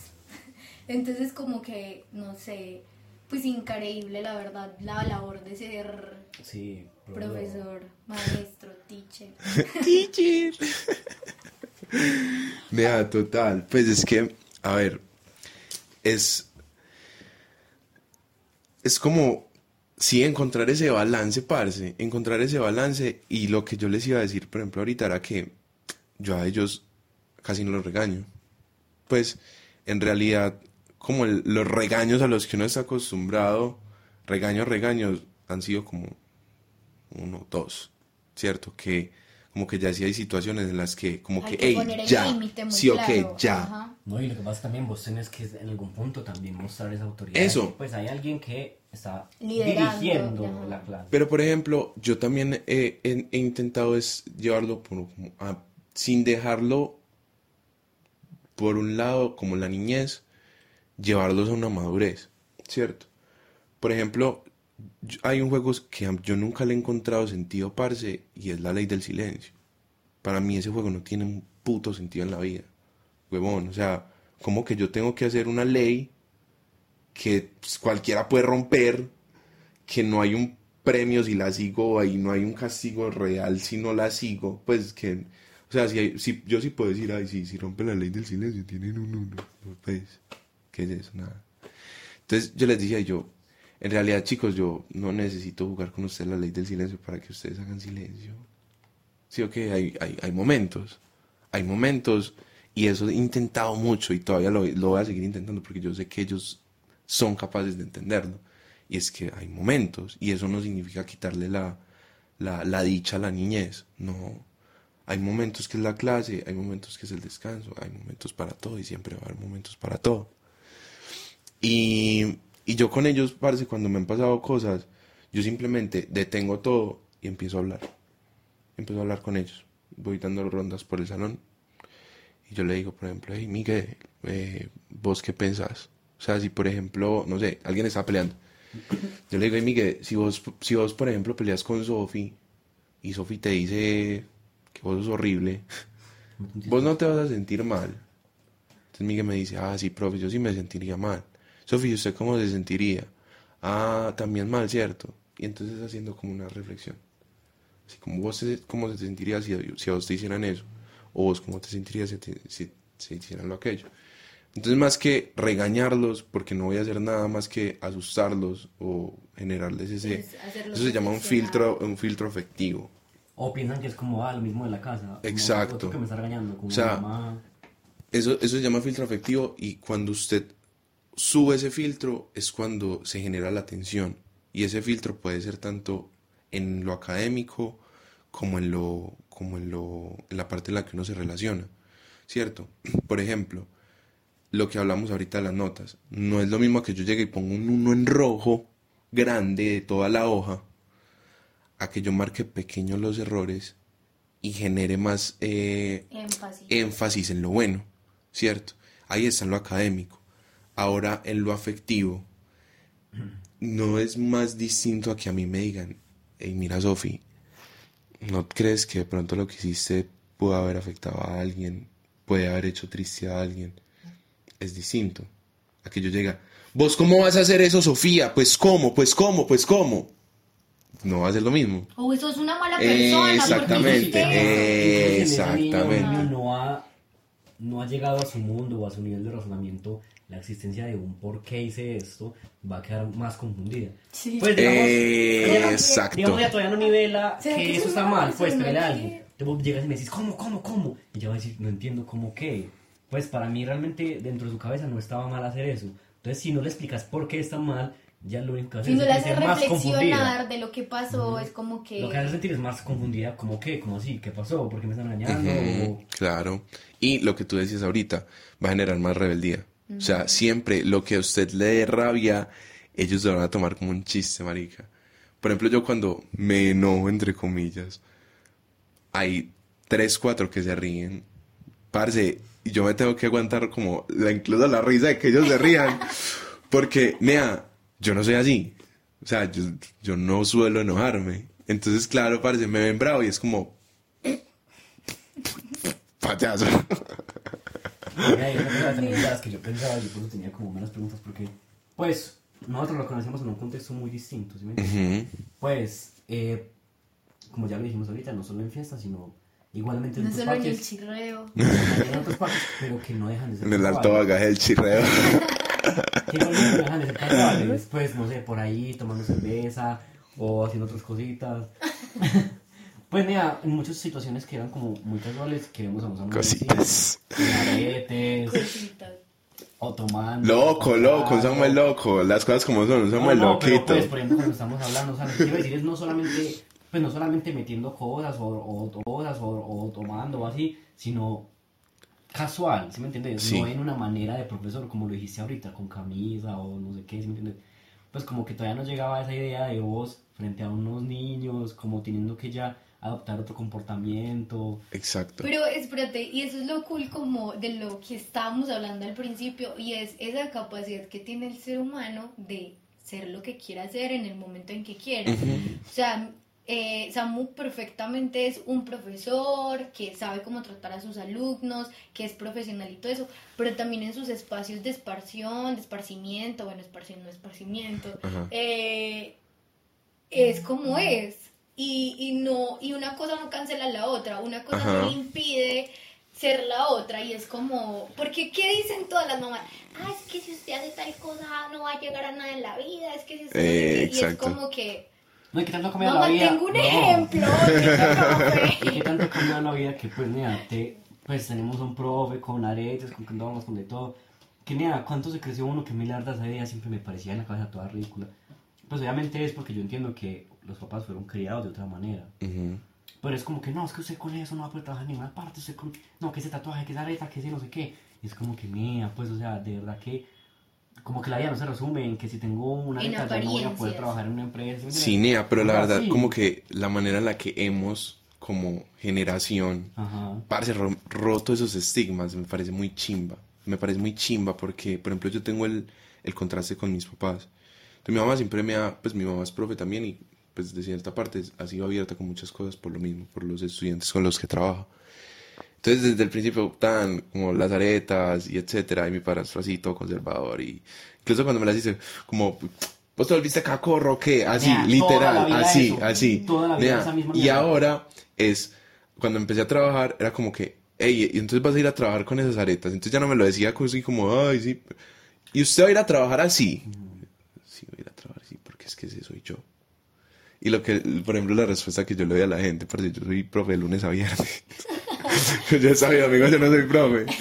no, mentiras, pero, pero eso se llama, y eso fue pues con lo que trabajamos con Brian en el, en el trabajo de No, grado, es eso se llama identidad cuando uno está docente. Niño, mire, cuando uno está niño, Nea, pues por ejemplo, cuando usted le descubría el Facebook al profesor. Eh, es como veía- que se da cuenta que tenía una vida. normal, Sí, no, sí. no, veía como yo lo lo- veía en una foto con una camisa normal y tomándose una cerveza y me decía, ¡ay, mira, es que Mira, Sí, no, nea, y sí. es como... Sí, o sea, cuando uno está niño realmente ese es tu profesor y piensas que, que cuando entra al colegio ya deja de existir cuando sale del colegio. Total. Es muy interesante. Total. Y mira que ni siquiera e- era eso, pues no sé. A nosotros nos da mucho el ejemplo de cuando se encuentra uno con los profes en el supermercado, en un centro comercial, y no es como que, Sí. ¿Qué? ¿qué? ¿Qué? Cinea, pues. No era, no era un personaje de relleno en mi historia. es como todo, Ya, pero sí, es muy gracioso. Y Nea, eh, ah, bueno, lo que iba a decir, eso se llama identidad docente. Y entonces básicamente que vos, a pesar de que te mueves por diferentes contextos, vos no dejas de ser eso, ¿cierto? Dentro de vos no deja de estar esa identidad docente. Entonces era muy chévere porque nos lo presentaban literalmente en cada contexto. Por ejemplo, dentro del colegio, vos sos uno cuando vas a la sala de profesores, vos sos otro cuando vas a, la, a donde el rector, vos sos otro con el cordi, etc. Y yo salgo de allá y a pesar de que yo ya no soy Samuel el profe, el profe todavía está acá adentro. Es que es lo que decías también, o sea, si sos el mismo, sino que es lo que vos mismo le dices a los niños, hay momentos. Exactamente, Para vos también hay momentos y para todos. exacto. O sea, es lo que decimos, nos- ah, es que usted, ah, claro, ese cuando está con los niños es así, obviamente. Obvio. Obvio, obvio, Ay, marica. marica, es que yo soy Es como que pero- cuando usted está con su novia es una. Marica, sí. Cuando usted está con sus am- Sí, cuando usted está con su familia, marica, sí. es En este podcast se puede decir vareta. ¿Qué? Claro, en este Ah, bueno. podcast podemos decir todas las palabras. Nea. Es que hay momentos. Pues, por ejemplo, a mí esos chistes, o sea, sí, pues los chistes, y, eh, pero pues me parece tan marica como, ay, usted lo, pre- lo pega en el frente de los estudiantes y usted le enseña a pegar a los niños. Entonces, por, por eso mismo, porque digamos que Pues- es tomando el Samuel que ellos conocen. Se Eh, están limitando a eso, es lo que estamos diciendo ahorita, como que nea, yo por eso te estoy haciendo otras, otras preguntas, porque, o sea, yo sé y soy consciente del profesor que sos allá, pero yo no te he visto, ¿sí me entiendes? No te había dimensionado. Yo por eso dije como, ah, nea, y comportamiento con los niños, con los papás, etcétera, porque me parecía interesante como ya uno de primera mano aprender y entender esa dinámica desde un amigo de uno. O sea, como un amigo de Sí, uno, sí. o sea, tiene mi edad y ya es profesor de niños que cuando yo estaba en ese momento, o sea, para mí la vida era tan distinta. O sea, se me generaba como eso tan, como, como ese choque tan interesante, que también te iba a hacer una pregunta hace rato que, que no había acabado de formular, que no la, pues no acabo como de llegar al, al objetivo. intentémosla.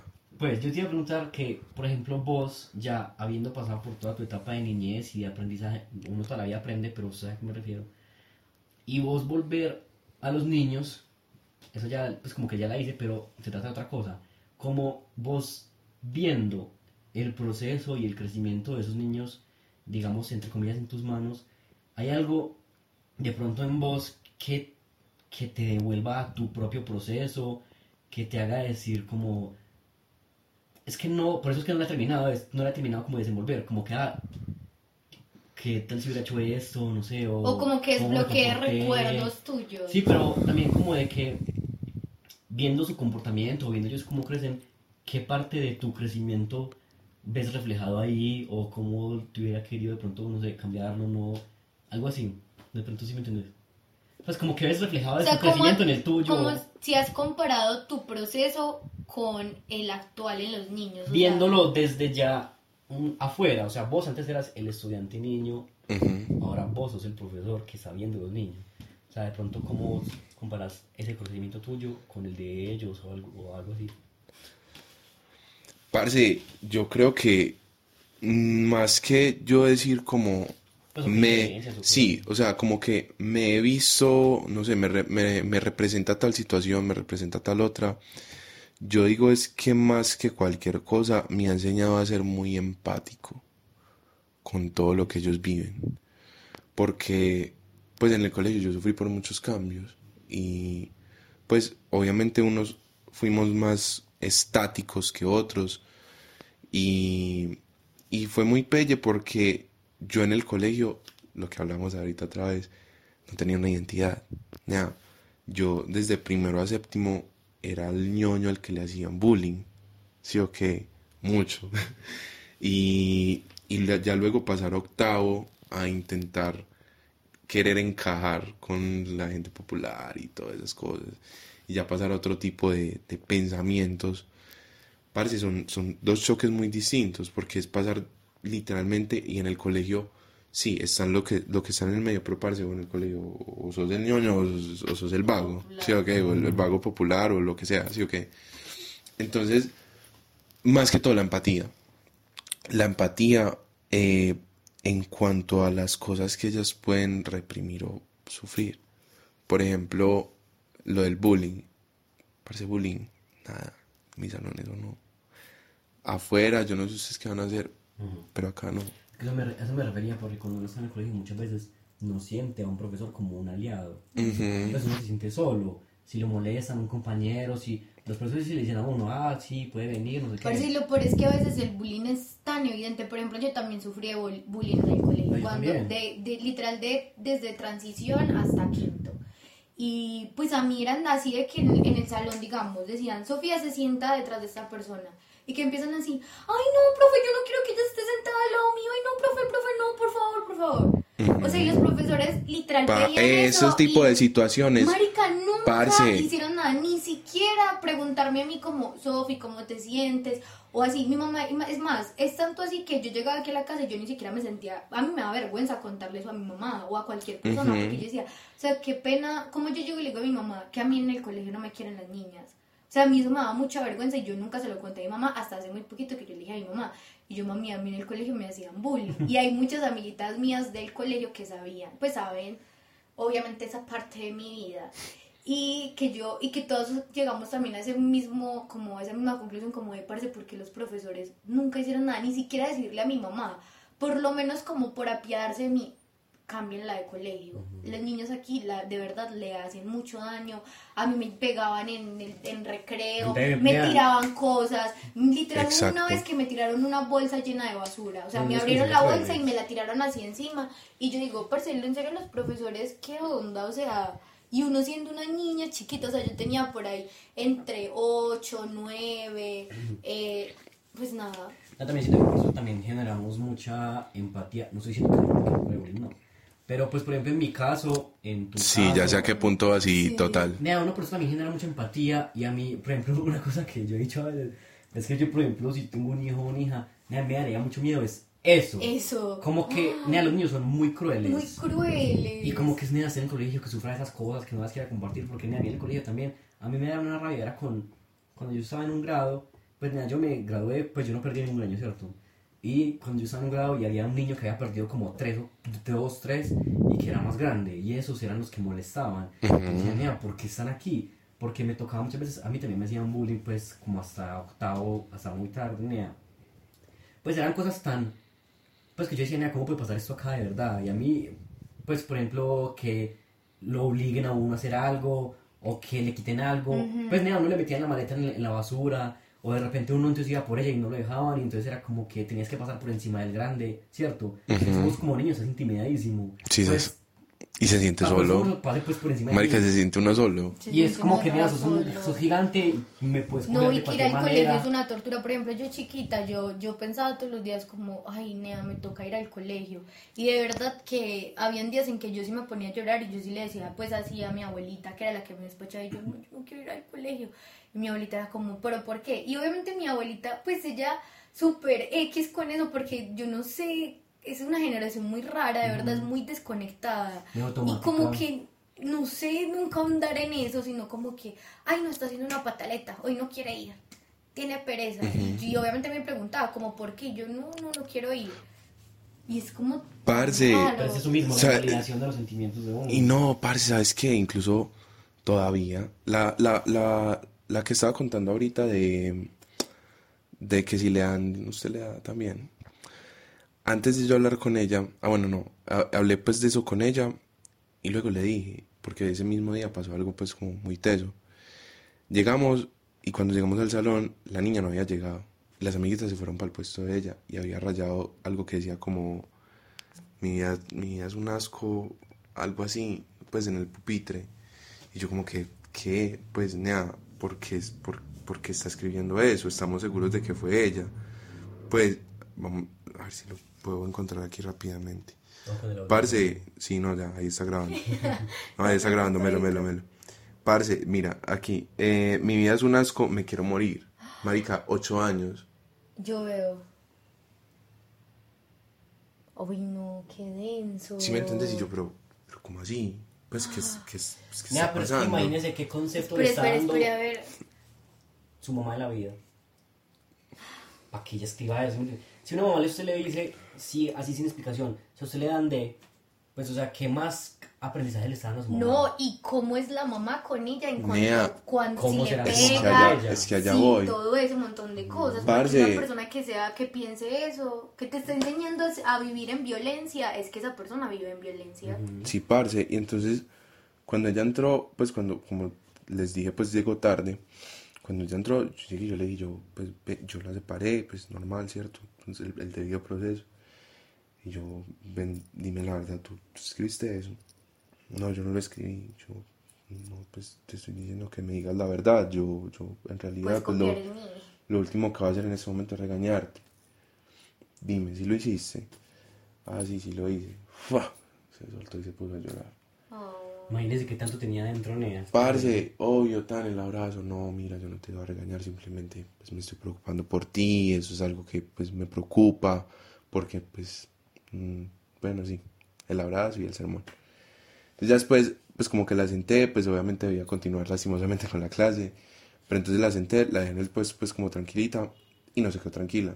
sino que antes dele y llore y llore Ay, y llore y llore y llore y llore y llore y llore y llore. Parce, ese día yo me pasé de arriba para abajo por el colegio, buscando a la psicóloga, yendo a la secretaría para ver si la recogían. Nada, nada me funcionó. Le iba a gastar una aromática, no había nada, ¿cierto? Cuando le llegué a, la- a contarle a la mamá, y yo, ah, pues, no, mire, es que pues el día de hoy pasó algo, pues como que me, me preocupa, porque pues veo que es algo que le afecta a Sharon, y pues estaba demasiado, pues como demasiado afectada por eso. ajá. Y, y pues mire pues lo que copió, y me dice, ella sí copió eso. Y yo, pues, yo le pregunté, ella me dijo que sí, y yo le pregunté pues como muy, muy aparte. "Mm, yo no sé, y que por qué estaba llorando. Y yo, ah, ella estaba llorando que porque se le murió hace un tiempo la abuela. "Mm, todavía, no, pero pues ya lo cogió, fue de costumbre. Nah. Y yo, ah, pues bueno, mamá, en realidad yo le quería compartir el caso porque me parece pues algo delicado, me, me parece que es algo que está afectando en el, como en el desarrollo, en el desarrollo de Sharon, porque pues evidentemente la está afectando. duele. No, nada, hay que, básicamente la cogió fue de costumbre, ya eso fue la única preocupación de su mamá. ¿Sí me entendés, Nea? Es que Pues, imagínense qué tanta presión parce. encima que está lidiando con su tristeza, que perdió a su abuelo todo. Y digamos, Y con lo que uno no sabe que ella no cuente, es que esa es otra cosa, uno tiene que entender que a veces uno como niño tiene pensamientos muy raros sobre la vida, o sea, lo que yo les digo, hay Que ni siquiera uno los entiende, esconde, y ni siquiera los- Que los uno dice, "Ay, no, entiende". qué pena, yo cómo voy a decir esto, uno no sabe, o sea, ese es el otro punto, hay niños que sufren de abuso y no lo cuentan, hay niños que, o sea, tantas, tantas, tantas cosas, que lo menos que uno podría hacer sería como decir, ay, ya lo cogió de costumbre, ay, bueno. No, no, y por eso yo digo que se imagina si uy. esa niña que tú tienes en la cabeza y qué tanta presión de esa mamá que solamente le enseña violencia tiene encima. Porque pues que, que digamos que le dice, ah, es que si usted le dan, devuélvalo. Pero es que encima le dice, como dijiste ahorita, es que si usted no le devuelve a ella, yo se la doy a usted en la eh, Bueno, imagínate exactamente. estar obligada a la violencia. Ese está como el, venga yo, la, venga yo le pego para que O sea, llore por te quiera- algo. o sea, si no es algo pegar, así, es si no básicamente eso. pegar, tener que porque no quiero que Cinea, te pues, ¿qué es eso? Trogloditas, marica, Pues, que- qué, qué cavernícolas, que- huevón. Y así uno se No. que, mire, ellos son niños pequeños. O sea, no solamente nosotros hemos estado siendo criados así de esa manera tan incorrecta. Pues, sea, nada, no es que nosotros seamos aquí unos eruditos de la crianza, de la pedagogía. No, no, no, Pero no, no, nosotros no. empezamos a reconocer muchas cosas que están mal dentro de lo que nosotros nos dijeron, nos crearon. Exacto. Y que todavía sigue pasando con niños pequeños. ¿sí ¿Me entiendes? O sea, ¿hasta cuándo van a seguir, digamos, las generaciones creciendo de esta manera? Pues uno entiende que vienen muchas cosas desde el pasado. Por ejemplo, el otro día que hablábamos con la tendera, que es como que realmente es porque ya su mente está así establecida. Como que es que, es que yo trabajé y trabajé para conseguir cosas. Ah, porque es que yo íbamos a ir a la tienda y yo llegué y yo le estaba contando a Robo que pues que cuando yo sea una empresaria y, y yo tenga contratada gente que yo quiero que solamente trabajen cuatro horas, que para mí, y yo le decía a él, pues y en esas cuatro horas no pueden ni coger el celular ni ir al baño, pero luego van a poder ir a sus casas y ser seres libres y hacer muchas más cosas, pero estamos así pues hablando. Y llega y sale la, la señora de la tienda y dice como... "Mm, Cuatro Los horas.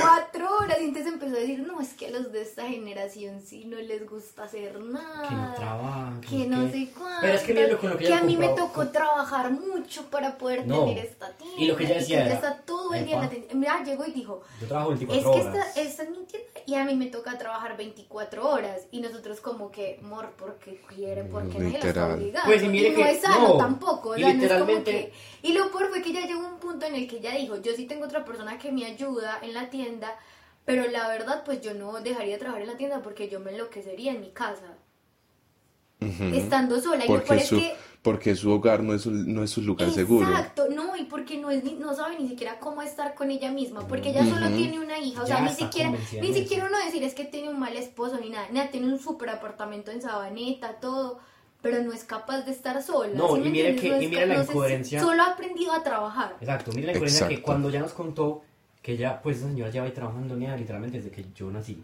Ella literalmente dijo eso, que ella acuerda cuando yo nací, que no sé qué.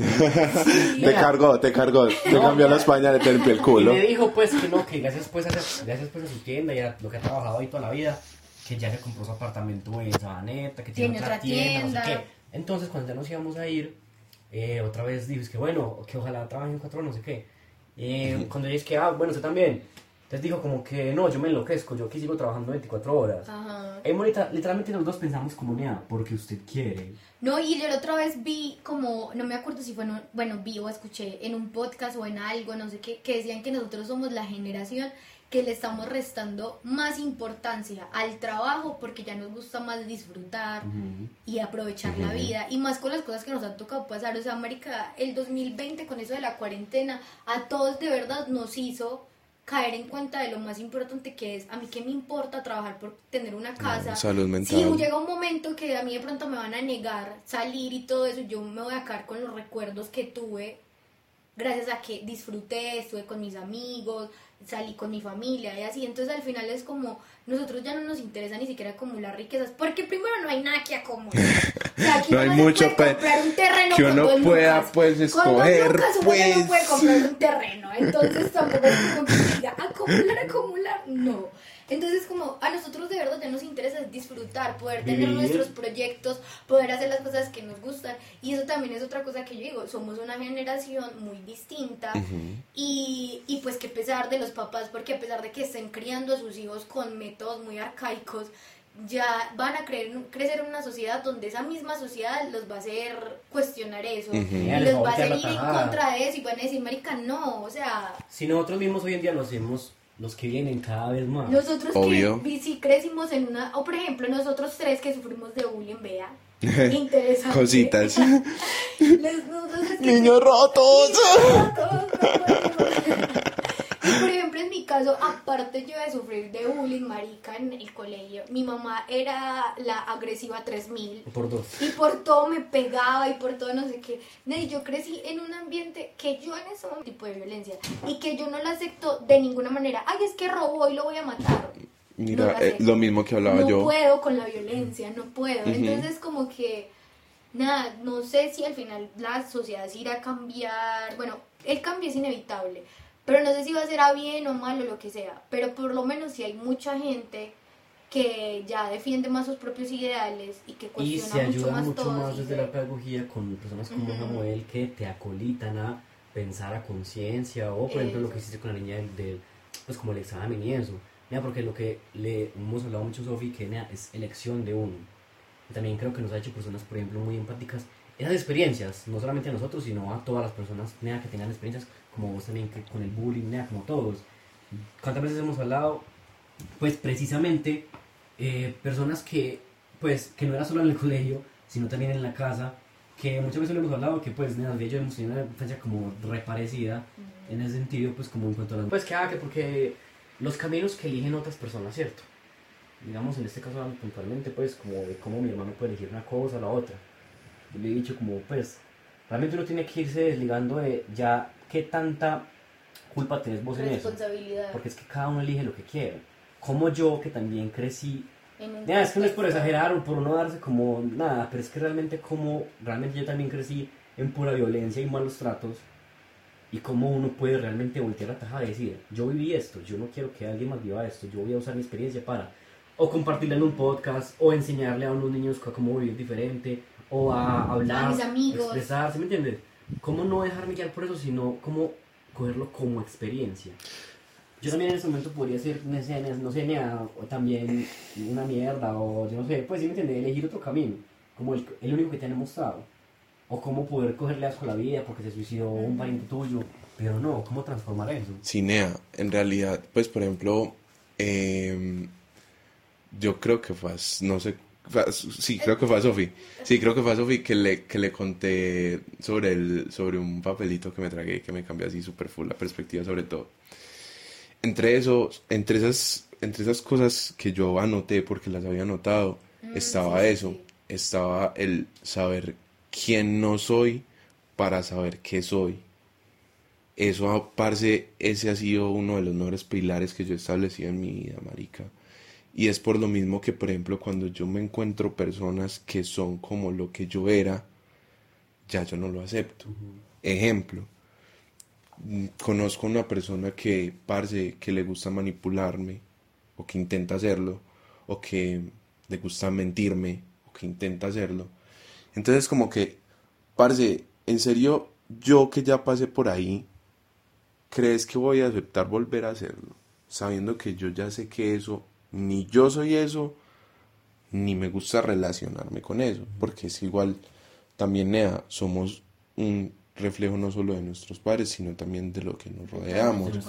Parce, si yo me rodeo con personas mentirosas, eso es lo que yo voy a hacer. No, pero al final del día es eso, vamos, pues también tu elección. Exacto, pero... Esos días, esos días vi un TikTok aquí súper rapidísimo que hablaba de eso, como que Nea, el viaje más valiente no es hacia mostrar quién sos ante, ante los demás, pues como que el viaje más valiente y profundo está hacia adentro, como descubrir realmente quién soy yo con respecto a eso. Pero mira que vuelve y juega, o sea, ahí uno tiene que saber quién no es y uno se da cuenta qué es.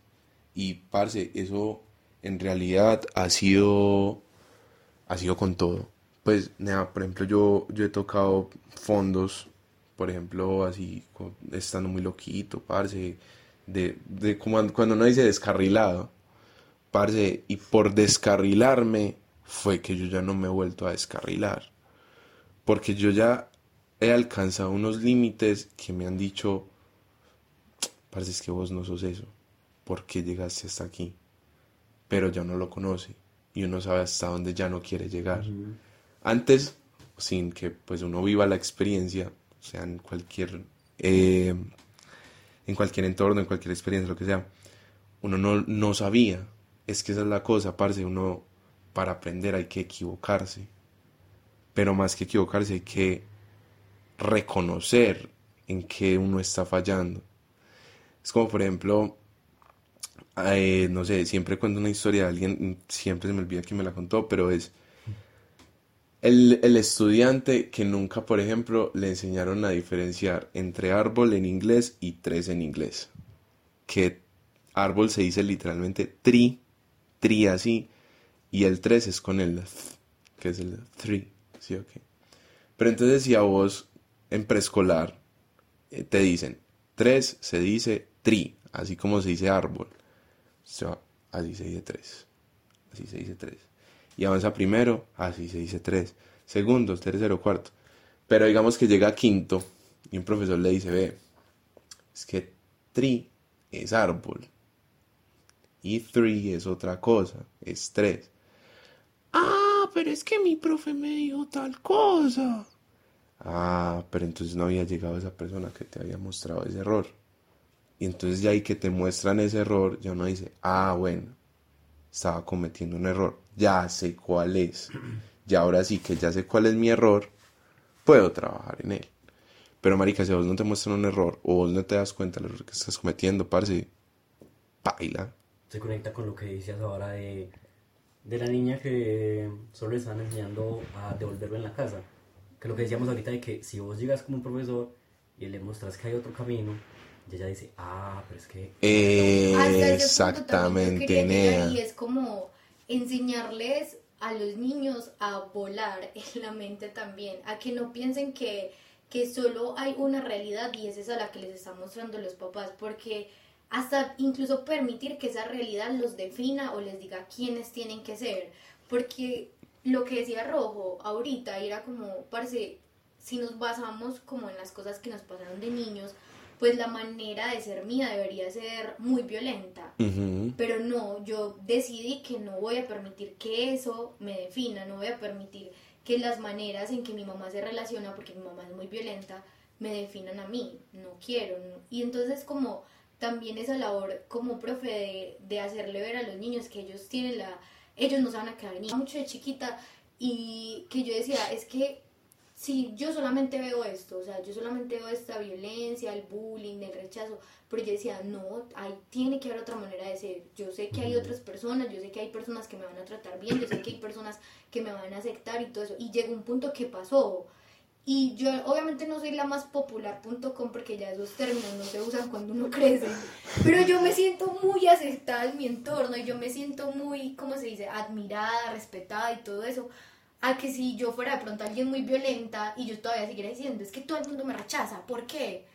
Pues sí me entiendes, como que Sí. siempre esa capacidad de volar y de soñar y de darse cuenta que la realidad también puede ser muy distinta, a pesar de que en este momento por muchas cosas, que es cuando uno está chiquito, que uno sí está muy limitado a ese contexto, pareciera que es lo único que hay, no es lo único. Nea, sí, es, Gracias a Dios, esco- escogimos, escogimos ser quienes no somos. Quienes no nos enseñaron a hacer. Exacto. Es como que lo que ya se fue al principio, de que entonces, digamos, la pedagogía debe ser más enfocada a darnos la las herramientas, solamente las herramientas, para nosotros crear nuestra propia realidad. Ajá.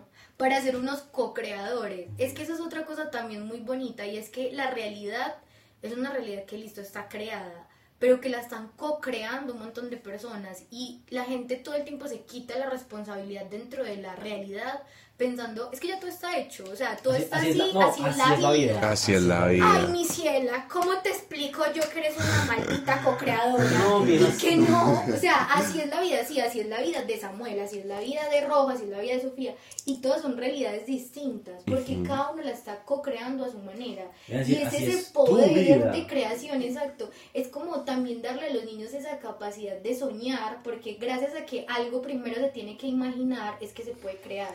Entonces esa capacidad de crear... Lo que la ahorita, parce. Listo, no, no necesitas ser el profesional en todo.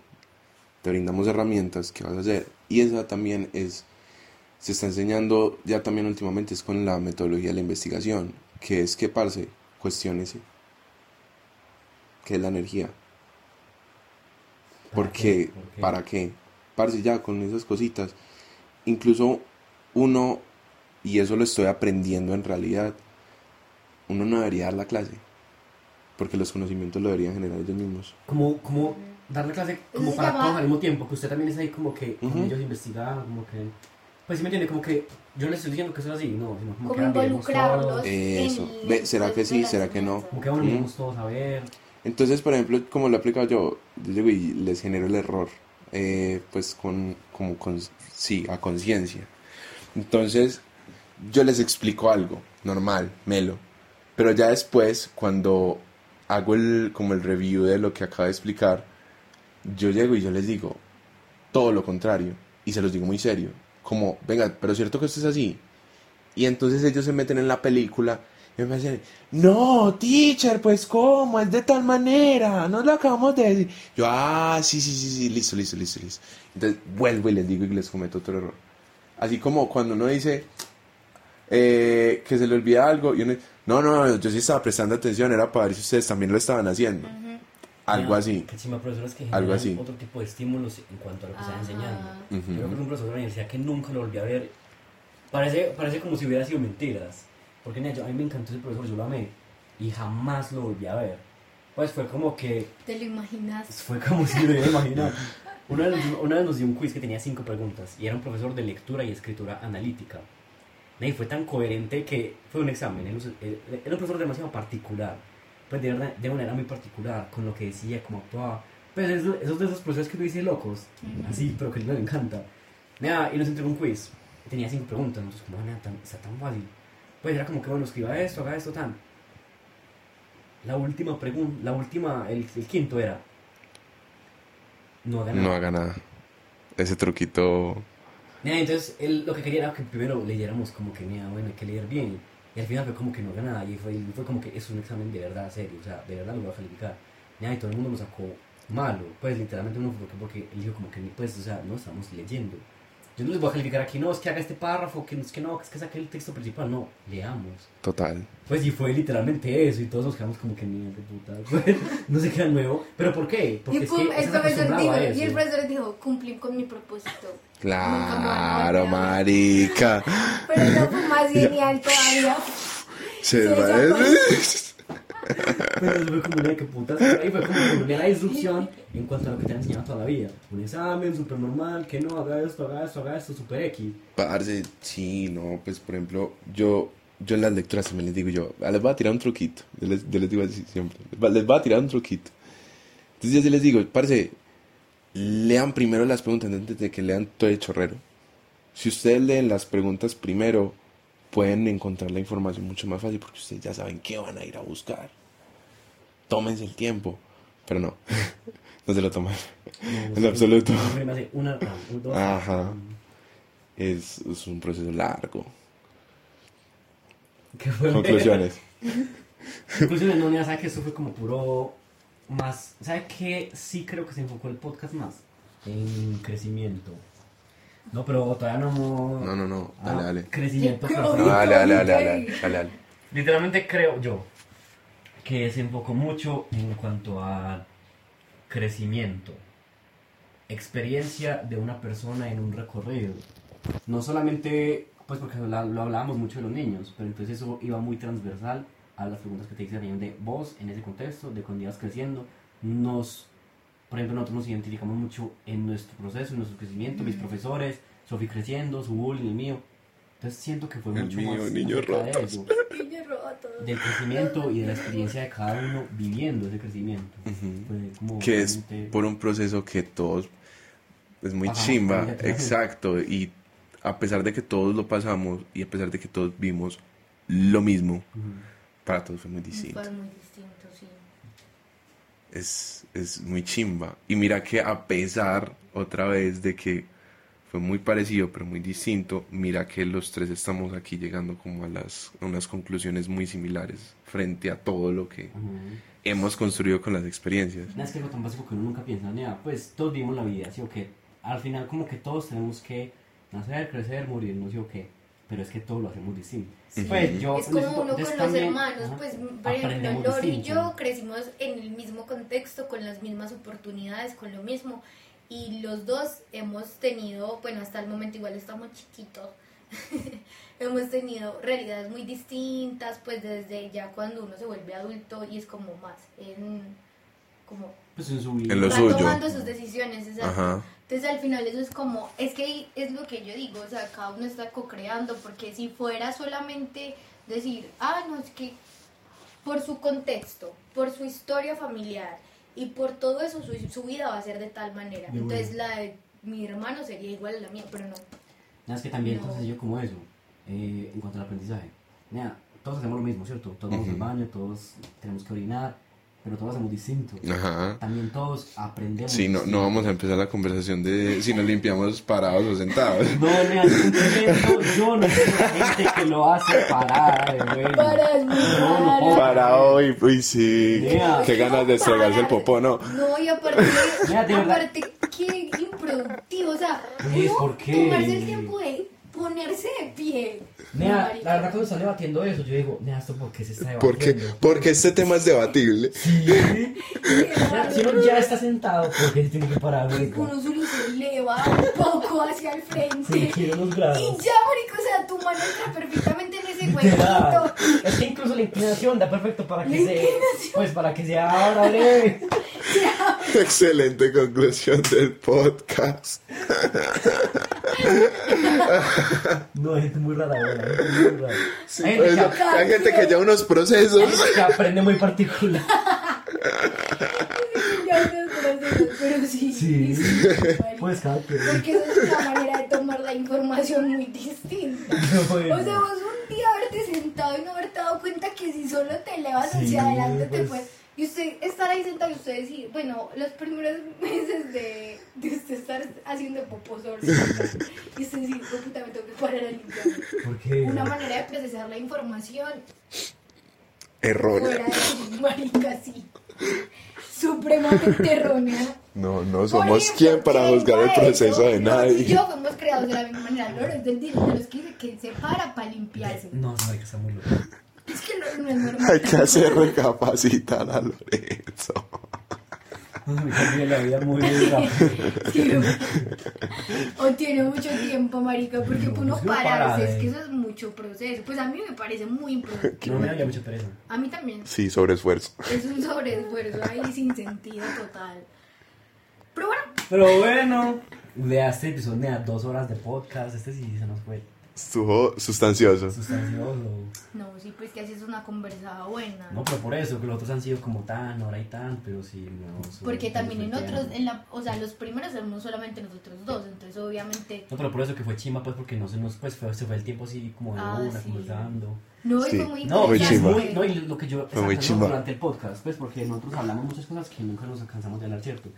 Pero cuando está otra persona, mira, yo por ejemplo las preguntas que hice fue porque, mira, quiero aprender de eso, o sea. ¿qué tal? ¿Qué tal? Pues como que estar recibiendo más información de otra persona como nueva, fue muy, sí. muy bueno. No, increíble. Igual Samu, pues es una persona que como que es nuestro amigo, obviamente, entonces es muy chévere uno sentir que está aprendiendo de un amigo.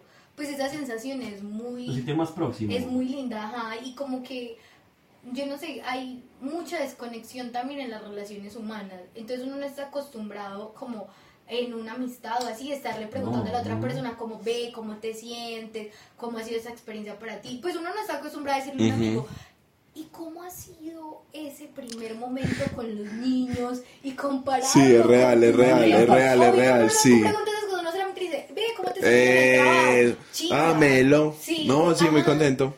Entonces es como que es un poquito eso desconectante, como de la experiencia del otro. Pero por ejemplo, hablar de eso con, con Samu es como que ya uno lo siente todavía más cercano, No, porque que yo de verdad ya sí puede.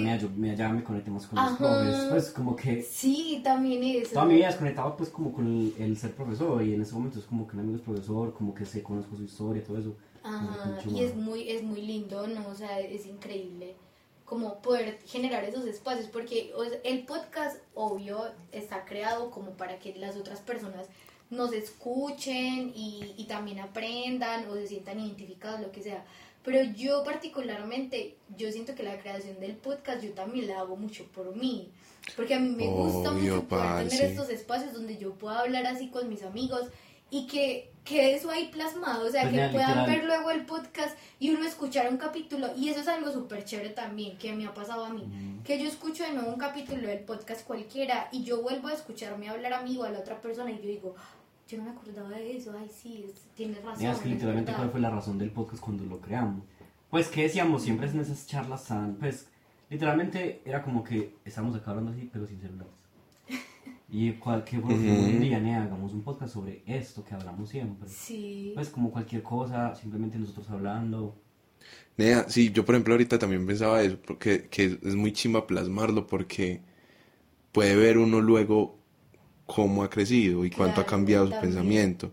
Entonces era muy chimba porque yo pensaba yo, mera chimba por ejemplo sería hacer el de hoy y ya en un tiempo, ni siquiera pues como entre, no, ya en un tiempo volver a hacer otro, no sé, por ejemplo final de año. Como decir, ah, listo, este fue el capítulo, y pues no porque sea yo, obviamente no, pero pues me surgió la idea. Por ejemplo, este fue el, el, el podcast de hoy, que fue el primero, y al final de año, listo, ¿qué pasó? Retomamos, exacto. ¿Qué pasó con Charo? Sí, pero por ejemplo sería muy interesante porque habría muchas cosas que de pronto vos hasta puedes llegar y decir, no, o sea, yo dije esto en el podcast y me pasó Pero ya esto, ahora, ya eso, nea, sí, sería algo muy sería chimba. muy chimba, la verdad, Sería muy sí. chimba. Y eso es lo chimba que, pues, como de todas las líneas que ustedes pueden tomar con el, con el podcast. Porque es eso, lo pueden tomar mucho como por el lado de cómo se evoluciona. Exacto, sí, puede Oye, además, ser. mire que es que, por ejemplo, hoy estábamos hablando, de- yo preguntándole que así como que estábamos en una entrevista. Pero mire que es que siempre buscamos la manera de tomar lo personal y contar la experiencia a partir Sí, de sabes. eso. Lo hice yo, lo hizo Sofía, lo hizo usted, a partir de unas preguntas que eran, ah, ¿y cómo lo ve con los niños? Sí, es real, porque mira que siempre íbamos como, ah, bueno, sí, pasaba esto, pero no es que cuando an- eh, estábamos pequeños nos pasó esto y cuando... Este se trata de Eh, eso. exactamente. Exacto, porque es que, es que por eso yo, yo digo mucho que son como partes rotas, o sea, que todos somos niños rotos porque a todos nos han pasado como experiencias que nos han quebrado de alguna manera, o sea, que han generado una grieta. Y uno como que las ignora completamente y uno dice como, por ejemplo, lo del bullying, uno es como que ya uno siente que lo superó, uno ya dice, ya, yo ya tengo una vida normal en donde me siento aceptado socialmente bien. Pero a veces es tan importante como uno recordar su propia historia para entender también de dónde nace tanto de lo que uno es, como lo que decíamos ahorita, la empatía. mi empatía no es fortuita, no es porque yo diga, quiero ser porque una buena persona, Ajá. no, es porque una grieta me creó esa capacidad de sentir muchísima empatía frente al dolor ajeno porque sé que se Porque siente. lo pude Sé que entender. se Ajá, siente, sé que exactamente. se siente. Literalmente, ese, Y- es, ese es como, ese es como, la, el, como lo que uno dice cuando ya generas empatía Ujú. ante. Ajá. Como, "Mira, es que yo ya sé Es que yo ya estuve ahí, Yo no marica. no quiero que generarle se esto a nadie, o yo no quiero que alguien se sienta así. Y por Nea, eso es tan lindo también uno asumir o ver como las experiencias de su vida, aunque muchas veces sean como dolorosas, verlas como una grieta que va a estar ahí, que nos va a ayudar a conectar con otros. Y por eso para mí, Niños Rotos es una manera de conectar con el otro a través del dolor. Ujú. Porque pues yo siento que eh, lo más bonito que le puede pasar a uno también es aprender del dolor y no quedarse pues en el sufrimiento ni nada de eso. Y que lo más curioso de todo es que todos los seres humanos tenemos experiencias dolorosas. O sea, no va a haber ninguna persona con la que usted se siente y que le diga, a mí nunca me ha pasado nada en la vida. No, eh, imagínense qué tan aburrido sería eso. No, ni ahí nunca pasa. O sea, a mí siempre alguien me dice, me pasó esto, o cuando yo me atravesé tal cosa, y que uno dice como, Dios mío, qué increíble uno poder tener un espacio donde ese dolor pueda ser honrado. Ajá, como en este momento, que a lo mejor, no sé, estamos hablando hasta de niños que no conocemos, pero respetamos su dolor y les estamos dando un espacio a ese dolor en el tiempo. Incluso mira Que hace- ni estamos haciendo cuenta. parte a gente que Ajá. no se está dando Ni cuenta siquiera se están dando y cuenta estamos que dándole una voz sin ni siquiera Sharon, ajá, ella ni siquiera se está dando cuenta que gracias a ese mensaje que puso en ese pupitre, nosotros en este momento podemos sacar conclusiones hermosas del dolor. E incluso como dar una visión de la vida de ella en la que confiamos en que ella va a ser capaz de sobreponerse a la violencia Total. que haya vivido o al dolor que le haya causado la muerte de su abuelo, porque creemos en ella. Y ya creo que ahí es cuando digo, mi parte como co-creadora está teniendo sentido porque yo me doy cuenta que mi energía puede llegar de alguna manera a ella. No, y no solamente eso. Con la no palabra, solamente con No todo. solamente en eso, con ella o así, y con nosotros mismos. Con nosotros Sino que, nena, ¿cuántos mensajes nos han llegado de, nena, escuché el podcast y estaba pasando por este momento, estaba pasando por Ujú. esto y aquello, nunca había pensado esto, me transformaron, no sé Sí, qué. ¿sabes? O sea, literalmente estamos haciendo es parte chimba. y eh, esto a nuestros oyentes. Nena, Eh, eh, la FM. Vamos con los comerciales. ha sido algo que, que siempre nos ha gustado mucho subir a mí. Es como que nena, nosotros hablamos esto y nos desahogamos. De repente lo subimos y empiezan a desahogarse la gente también. Es como que como si la charla no acabara aquí, sino que continúa ahí con la gente, como que nena, escuché eso, me identifiqué mucho, ya pienso otras cosas de mi vida, bueno, etcétera. Y eso, eso es increíble, porque es como que Es real. pues con la gente que uno conecta solamente con compartir su propia experiencia. Por ahí va el sentimiento más o menos que les trataba de explicar ahorita. Ah. Ah, viste. Por Y ahí va y más o por menos. Eso, y por eso yo, yo, nosotros decimos mucho, y es que todos somos niños rotos con algo que contar, porque pues de eso se trata, de, de poder uno siempre, siempre, siempre, siempre no quedarse solamente con la experiencia, sino sacar algo de eso, hasta una experiencia positiva, sacarle una conclusión, pensarla, sentirla, cómo procesar las cosas, o sea, no solamente decir, por ejemplo, ay, sí, soy profesor, ah, bueno, pues es, es mi trabajo ver eso, ¿Y qué pasa con procesar eso? eso, Ajá. procesar lo que se siente ser profesor, lo, lo que significa, tantas cosas, es eso, es como uno siempre tener ese, esa herramienta de autoconocimiento, que yo sé que es muy difícil de desarrollar y que muchas personas ni siquiera se dan el tiempo de desarrollarla, pero que cuando uno la desarrolla se vuelve mágico, porque uno se vuelve como el protagonista de su propia historia y uno le da ese protagonismo a las cosas que le pasan. Entonces ya no es marica si Johnny Depp ganó el juicio con Amber, que gracias a Dios, pero bueno, es otro tema, sino que es como... Eso para la sección de yo- noticias, por favor. farándula. Y, sino como yo me, me, me celebro a mí misma, mis experiencias, mis logros, las cosas que me pasan, como yo reconozco las cosas que me suceden y yo me siento una estrella. Yo digo, marica, es- esta es mi serie de Netflix. Algo que no se puede permitir nadie nunca y hay que darse de cuenta cuando lo esté haciendo. Pues nunca se puede vivir en piloto automático. Pues siempre hay que darse de cuenta como, nea, si usted siente que está yendo en piloto automático, dése cuenta como, nea, ¿por qué hago esto con mi vida? ¿Qué hago? Si me gusta, no me gusta, que lo analizo, lo quiero hacer, no lo quiero hacer. por qué lo quiero quién hacer. soy en este momento de mi vida, qué Ujú. represento. Porque nada, yo no sé a mí por qué, yo no sé a mí cosas. por qué me marcó tanto una señora en mi vida cuando estaba en la universidad. Una señora que yo te he contado a veces esta Ay, experiencia. sí. Que fue la señora que yo, pues yo estaba ahí normal esperando clase afuera del salón y yo empecé a hablar con una señora del aseo, pues ya estaba como trapeando el pasillo y pues normal empezamos a hablar. Y dije, ah, bueno, pues sí, buenas, ¿cómo están? No sé qué. Cuando ya me empezó a contar, es que no, yo llevo 25 años trapeando este pasillo. Nea, yo en ese momento dije, Nea, 25 años trapeando un solo pasillo todos los días de tu vida. Pues, o sea, usted de verdad, el día que se vaya a morir, usted va, pues, Nea, a decir que en eso se basó su vida. Ujú. O sea, literal, o sea, tienes que darte cuenta que es que te vas a morir un día. Y yo lo que le digo siempre a Sofía, cada vez que comparto eso con alguien, yo no quiero hablar desde el privilegio, pero nada, yo creo que uno sí tiene que ser consciente de, nea, cómo estoy viviendo mi vida, ¿no? Total. Cinea, pues porque, por ejemplo, ese es, ese es otro de los motivos por el que yo escogí eso. Pues, y es el hecho de yo saber que a pesar de que van, es un trabajo y de que hay una rutina y hay unos horarios que seguir, parce, todos los días es algo distinto. Todos, todos. Va a haber algún- un estudiante que salga con una ocurrencia, va a haber alguien que se rió, va a haber alguien que, que lloró, va- pero va a haber algo distinto. Va a haber algo distinto, parce. En lo que yo no pueda decir, es que yo vi la misma clase 25 años. Es que yo vi lo mismo 25 años, parce. No. Pues, y es lo que vos decís, no es, no es, no es hablar como desde el, como desde el privilegio, parce, es como, en realidad, en realidad, yo quiero llegar, por ejemplo, al final de mis días y mirar atrás y ver es solamente eso, parce, no, es, Es que yo creo que es que mucha gente que es que no se da como realmente la dimensión de decirme, es que te vas a morir de bueno. O Mira, bueno, y no, ni siquiera, ni siquiera quien. es eso, Ah, no, pues cada, Cada quien. quien, pero si usted en su corazón a mí mismo me siente, por ejemplo, siente que la vida es otra cosa, amor, sí. Sí. Sí, la vida sí es otra cosa, es la oportunidad, aviéntese así sea con miedo, si tiene que dejar un trabajo, si tiene que hacer otra cosa distinta, dése la oportunidad y, y viva otra cosa distinta, pero nunca se vaya a cerrar a pensar que uno de 25 años tiene que estar trapeando un, un pasillo.